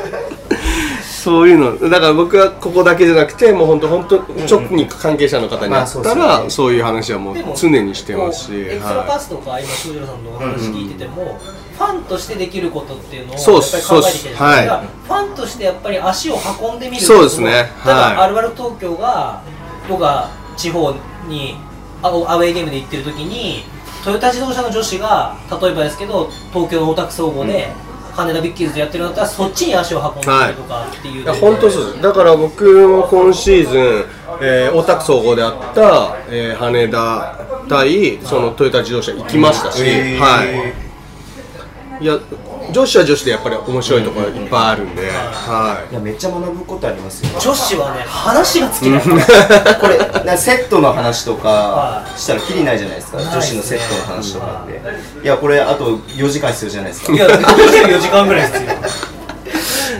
女子代表見に行った後のああそうですよね。話まだしてないですもんね。してないですけど。いやだからまた女子を見に行ってそのレポートをするのもいいかもしれないですよね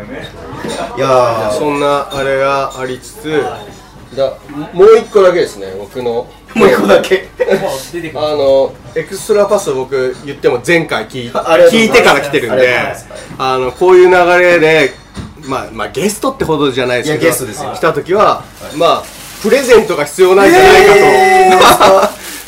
聴取者プレゼントですか？リスナープレゼント。はいリスナープレゼントが必要なんじゃないかと思ってこれまずえー、すごい。えすごい。アルバルク東京とあの何ですかね。ああ井上井上先生の,、はい。あのコラボのはい。B フェスの T シャツですね、はい。これ僕あの自分で買ったやつです。ありがとうございます。でごい。しかもなんと今シーズン唯一抽選で当てた選手サイン会のサインです。えだえー、ちょっと待ってえだ何人分入ってんですかそれ？これはあのいわゆる前半組と言われてるえー小島元気選手。はい。で斉藤匠選手。もうこれはレアだ。レアですね、あの今シーズンからちょっとレンタル移籍、まあ、貸してるだけですけど。であの返し斉藤匠選手、はい、で馬場雄大選手、えー、すごっ。で、えー、庄中選手。へえー、っと安藤選手ですね。でザック選手菊池選手のサイン菊入り。池選手のサインいいっすげえ。菊池選手。あサインでよく気づきましたね。菊池選手って大きく書かないんですよ。大きく書いてくださいって言ってもこれの倍ぐらいですかね。そこもまた面白いところなんですけど、これをあの、ぜひエクストラパス。えー、すげえ。ありがとうございたま別冊の回を聞いてくれた方に、はい。ぜひプレゼントしてあげてください。いすごい。ありがとうごでもざいます。これね僕らすげえ滋賀の発信僕が勝手にしちゃってるんで、はい。滋賀ファンとかね。全然そうですね、はい、全然全然、はいはい、これから応援する方でも、本当に、たまたま何かの表紙に聞いたぞっていう方でも。いいんですか？そんなのいたあ、だいて。本当はい。僕、その、だから要は、コミュニティを広げるためのイベントをやるときに、じゃんけん大会とか、そういうのをやるとき用に、僕大体サインとか用意は、してますねはい。なるほどで、使うので、今回はこれをぜひ、ありがとうございます使っていただければと僕らですらねリスナープレゼント山門トークの時に、はいあそういえばとか言ってたはい。それ聞いてたんで。いやじゃあこのあれもねあのちゃんとツイ,、はいツイッターの方になっちゃいますあ、あ全然はい。ツイッターの方なんで、ねなんか、はいあれを決めましょうよ。聞いた人に分かる。タグをつけてもらって。ああいいかもしれないです、はい。はい。ちょっとうまくやって、はい。ちょっと。なんかアルバルク関連のタグをつけるとあ、そうですね。これも翔士郎さんに応援メッセージでいいんじゃないですか？いやいやいやいや、なんか、一個、その、なんですか、エクストラパスでしたっけ？ハッシュタグはいつはいはいはいはいも。と、なんか、えー宮本。宮本とズボンのズ長いやつ。ボンの長いやつ。はい。と、もう一個、じゃあ、えー、ルカ HCI。ルあルカヘッドコーチ。愛。愛愛は愛情の愛ですね。をつけてもらった人に。あ、ありがとうござい。ますありがとうございます。じゃあそれでちょっと募ろうと思います。はい。すごいですね、すごい。今週ちょっとねさっきプレゼントのあ企画もあったんで、はい、なんか、ダブルで。そろそろやりたいな、みたいな話をされてたんで、ダブルでねこの間出てくれた岸田奈が食いついちゃいそうなやつですよ厳正な厳正な抽選忖度で忖度で僕らはあのやりませんので僕割と真面目なんで、あの、岸田アナの、えっと、ファンタマジックでしたっけえーはいはいファン、んチアですよね、うんファンタマジックファンタマジックのあの画像も検索してから来てますから。黒歴史黒歴史はいありがとうございますありがとうごいや、本ざいますじゃあこれを当こういうね、あのー、コンテンツをどんどん、ありがとうございます。なんか、頑張ってやってほしいなと思います。個はい。人的にはアルバルク東京でもやったらどうですかっていうそうですね。絶対楽しいです。よ僕今ツイッターやるのもなんか 労力いるなと思ってるぐらいなんで。ツイッターでも結構適当ですよね。うんそうですねだからまあ自分のキャパから超えない程度にいろんなことをやってって、まあツイッターはツイッターでそれをあのうまくやられてる方がいアルバルクにもおそらくいるんで、そういう方たちがあのそういう方たちの場になっていけばいいと思いますし全部をやろうと思わなくていいのかなっていう。僕の勝手なイメージですよ、はいアルバルクだったらこれ例えばポッドキャストアルバルクポッドキャストアルバルカーズポッドキャストみたいなの作って毎回違う人が喋っても喋れそうですよね。あーファン違うブースターの人がなるほど。毎週じゃなくてなんかほっと思いついた時に集まった時にアルバルク愛を語るとうかでもいけそうな。そうですね。アルバルク愛なら語れる人はいっぱいいそうですね、なんか今から急にライブ配信しますね。何の？今さら今さらライブ配信今さらライブまあ配信。収録終わったから。そうそうそうそうそうそうそうそうそうまあ視聴者ゼゼロなんですけどね。多分 地震でそれどころじゃないかもしれない。あいやいやすごい急に10人入った。ルークです。こんにちは皆さん。僕そうだ。忘れてた今日立川に行ってハングタイム買ってきたんですよ。おあおこれも1個別にプレゼントしてもいいですいやよでプレゼントえ何冊買ってきたんですか？3冊買ってます。あやばい。僕ちょうど買ってないっす。あいい。でもルーこれルークのマグネットマグネット付きのやつですよ立川で買わないとついねてそうなんですよね。すごいもう30人も見てくれてる。こへれ今日すごいっすよ。あのちょっと暗くて分かりづらいかもしれないですけどエクストラパスのえー、と別冊会として宮本さんとアルバルクの団長のだもんだだもないのにや 団長の翔士郎さんの 今収録をしていてもうこれもう終わりますけどあの翔士郎さんからですねアルバルクの T シャツリスナープレゼントでもらいましたので。あ、はい。長女のじゃあお願いします。はい。これじゃああってなんか写真とか。あもちろんもちろん。後で明るいところでちゃんと撮らせていただきますね。B フェスの B フェスの T シャツ T シャツにえー前半組の選手のサインが入り入ですねった T シャツをリスナープレゼントしますんで、エクストラパスの別冊のえー翔士郎会をですね。今回も多分長いと思いますけど 聞いてください。今回最長じゃないですかいやー2時間半は喋りましたね。ルカヘッドコーチ CHCI はい。ルカヘッドコーチ愛をはい。みんなで語ってるっていう回なのでこれでも一冊じゃあ僕もこれあげようかな。なんかマジっすか？えだって全国でね立川行けない方のファンとかも人いらっしゃいますよね。ああそうですね。あげちゃっていい。はあいいっすよ全然。このルークのマグネットじゃあこれもプレゼントでいおおすごい、えーやったー。セットがいいんじゃないですか？じゃあセットで。おおすごい。ハングタイムババイまあ要はアルバルクさんがバックトゥバックをしたっていうハングタイム。はい。立川で買わないとこのマグネットそうなんですよ。がつい。に、えー、翔士郎さんのこのプレゼント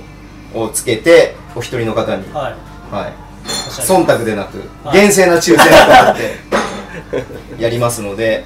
皆さん聞いてください。あの番組の最後の方にね 最後に告知するんでちょっと2時間半ぐらいちょっと耐えて耐えて耐えて耐えて耐えて。耐えてい飛ばしそうだなもう。最初からそこに行っちゃうみたいな。あのー、今30人ぐらい視聴者がいたんですよ。一気に18人ぐらい下がったんですけどどういうこと僕が悪かったですねなんか。でただズボンが酔っ払ってるだけだろみたいな感じだったんで。そんななんか重大なあれじゃないぞみたいな、はい。じゃああれですね。一応ポッドキャストの方締めますかそしたら。はい。閉めましょう。か 閉まってなかったですね。はい。そうなんですよ。で翔士郎さん本当ありがとうございました。あいえいえこちらこそありがとうございました。めちゃくちゃ面白い話だったん面白かったでですね。生ごめん生ら面白かったです。生の面白い。急に北海道色出していやーなんかまねまたこれなこれ聞くだけでまたちょっとバスケの学学びというかね。深みっていうか深み、ううん。ん、いやすごいそこまでいろいろ考えてやってるんだなうんしかも一ブースターが。ファンができることってきっともっとたくさんスポーツで関わっていく中で、うん。別にやれってわけじゃなくて、うん。なんかこういうことやったら面白いなってことってもっとたくさんあるんだなってことは今日すごい学べました。僕もいろいろとレバンガの方で仕掛けていければと思ってます、ありがとうございます本当に。じゃあまたね特別別冊やりたいですね。そうですね、はい。まあ翔士郎さんはちょっと今日話中途半端だったらしいので。い、や僕がごめんなさい。あのこれみんな多分聞いたら分かると思うんですけど宮本さんがいたから結局長いんだよ否めない。否めない。それは否めない。いやで宮本さんのせいでスパーズに飛んだしみたいなそういうなんか そういうのがあるから。いや僕はラプターズの話。した OK じゃあ締めましょうかポッドキャストはね。はいじゃあ庄司さんありがとうございました。こちらこそありがとうございました。来年もアルバルク頑張ってください。3連覇。あ B と一緒ですね3連覇。ははい。素晴らしい。OK じゃあまたよろしくお願いします。ありがとうございます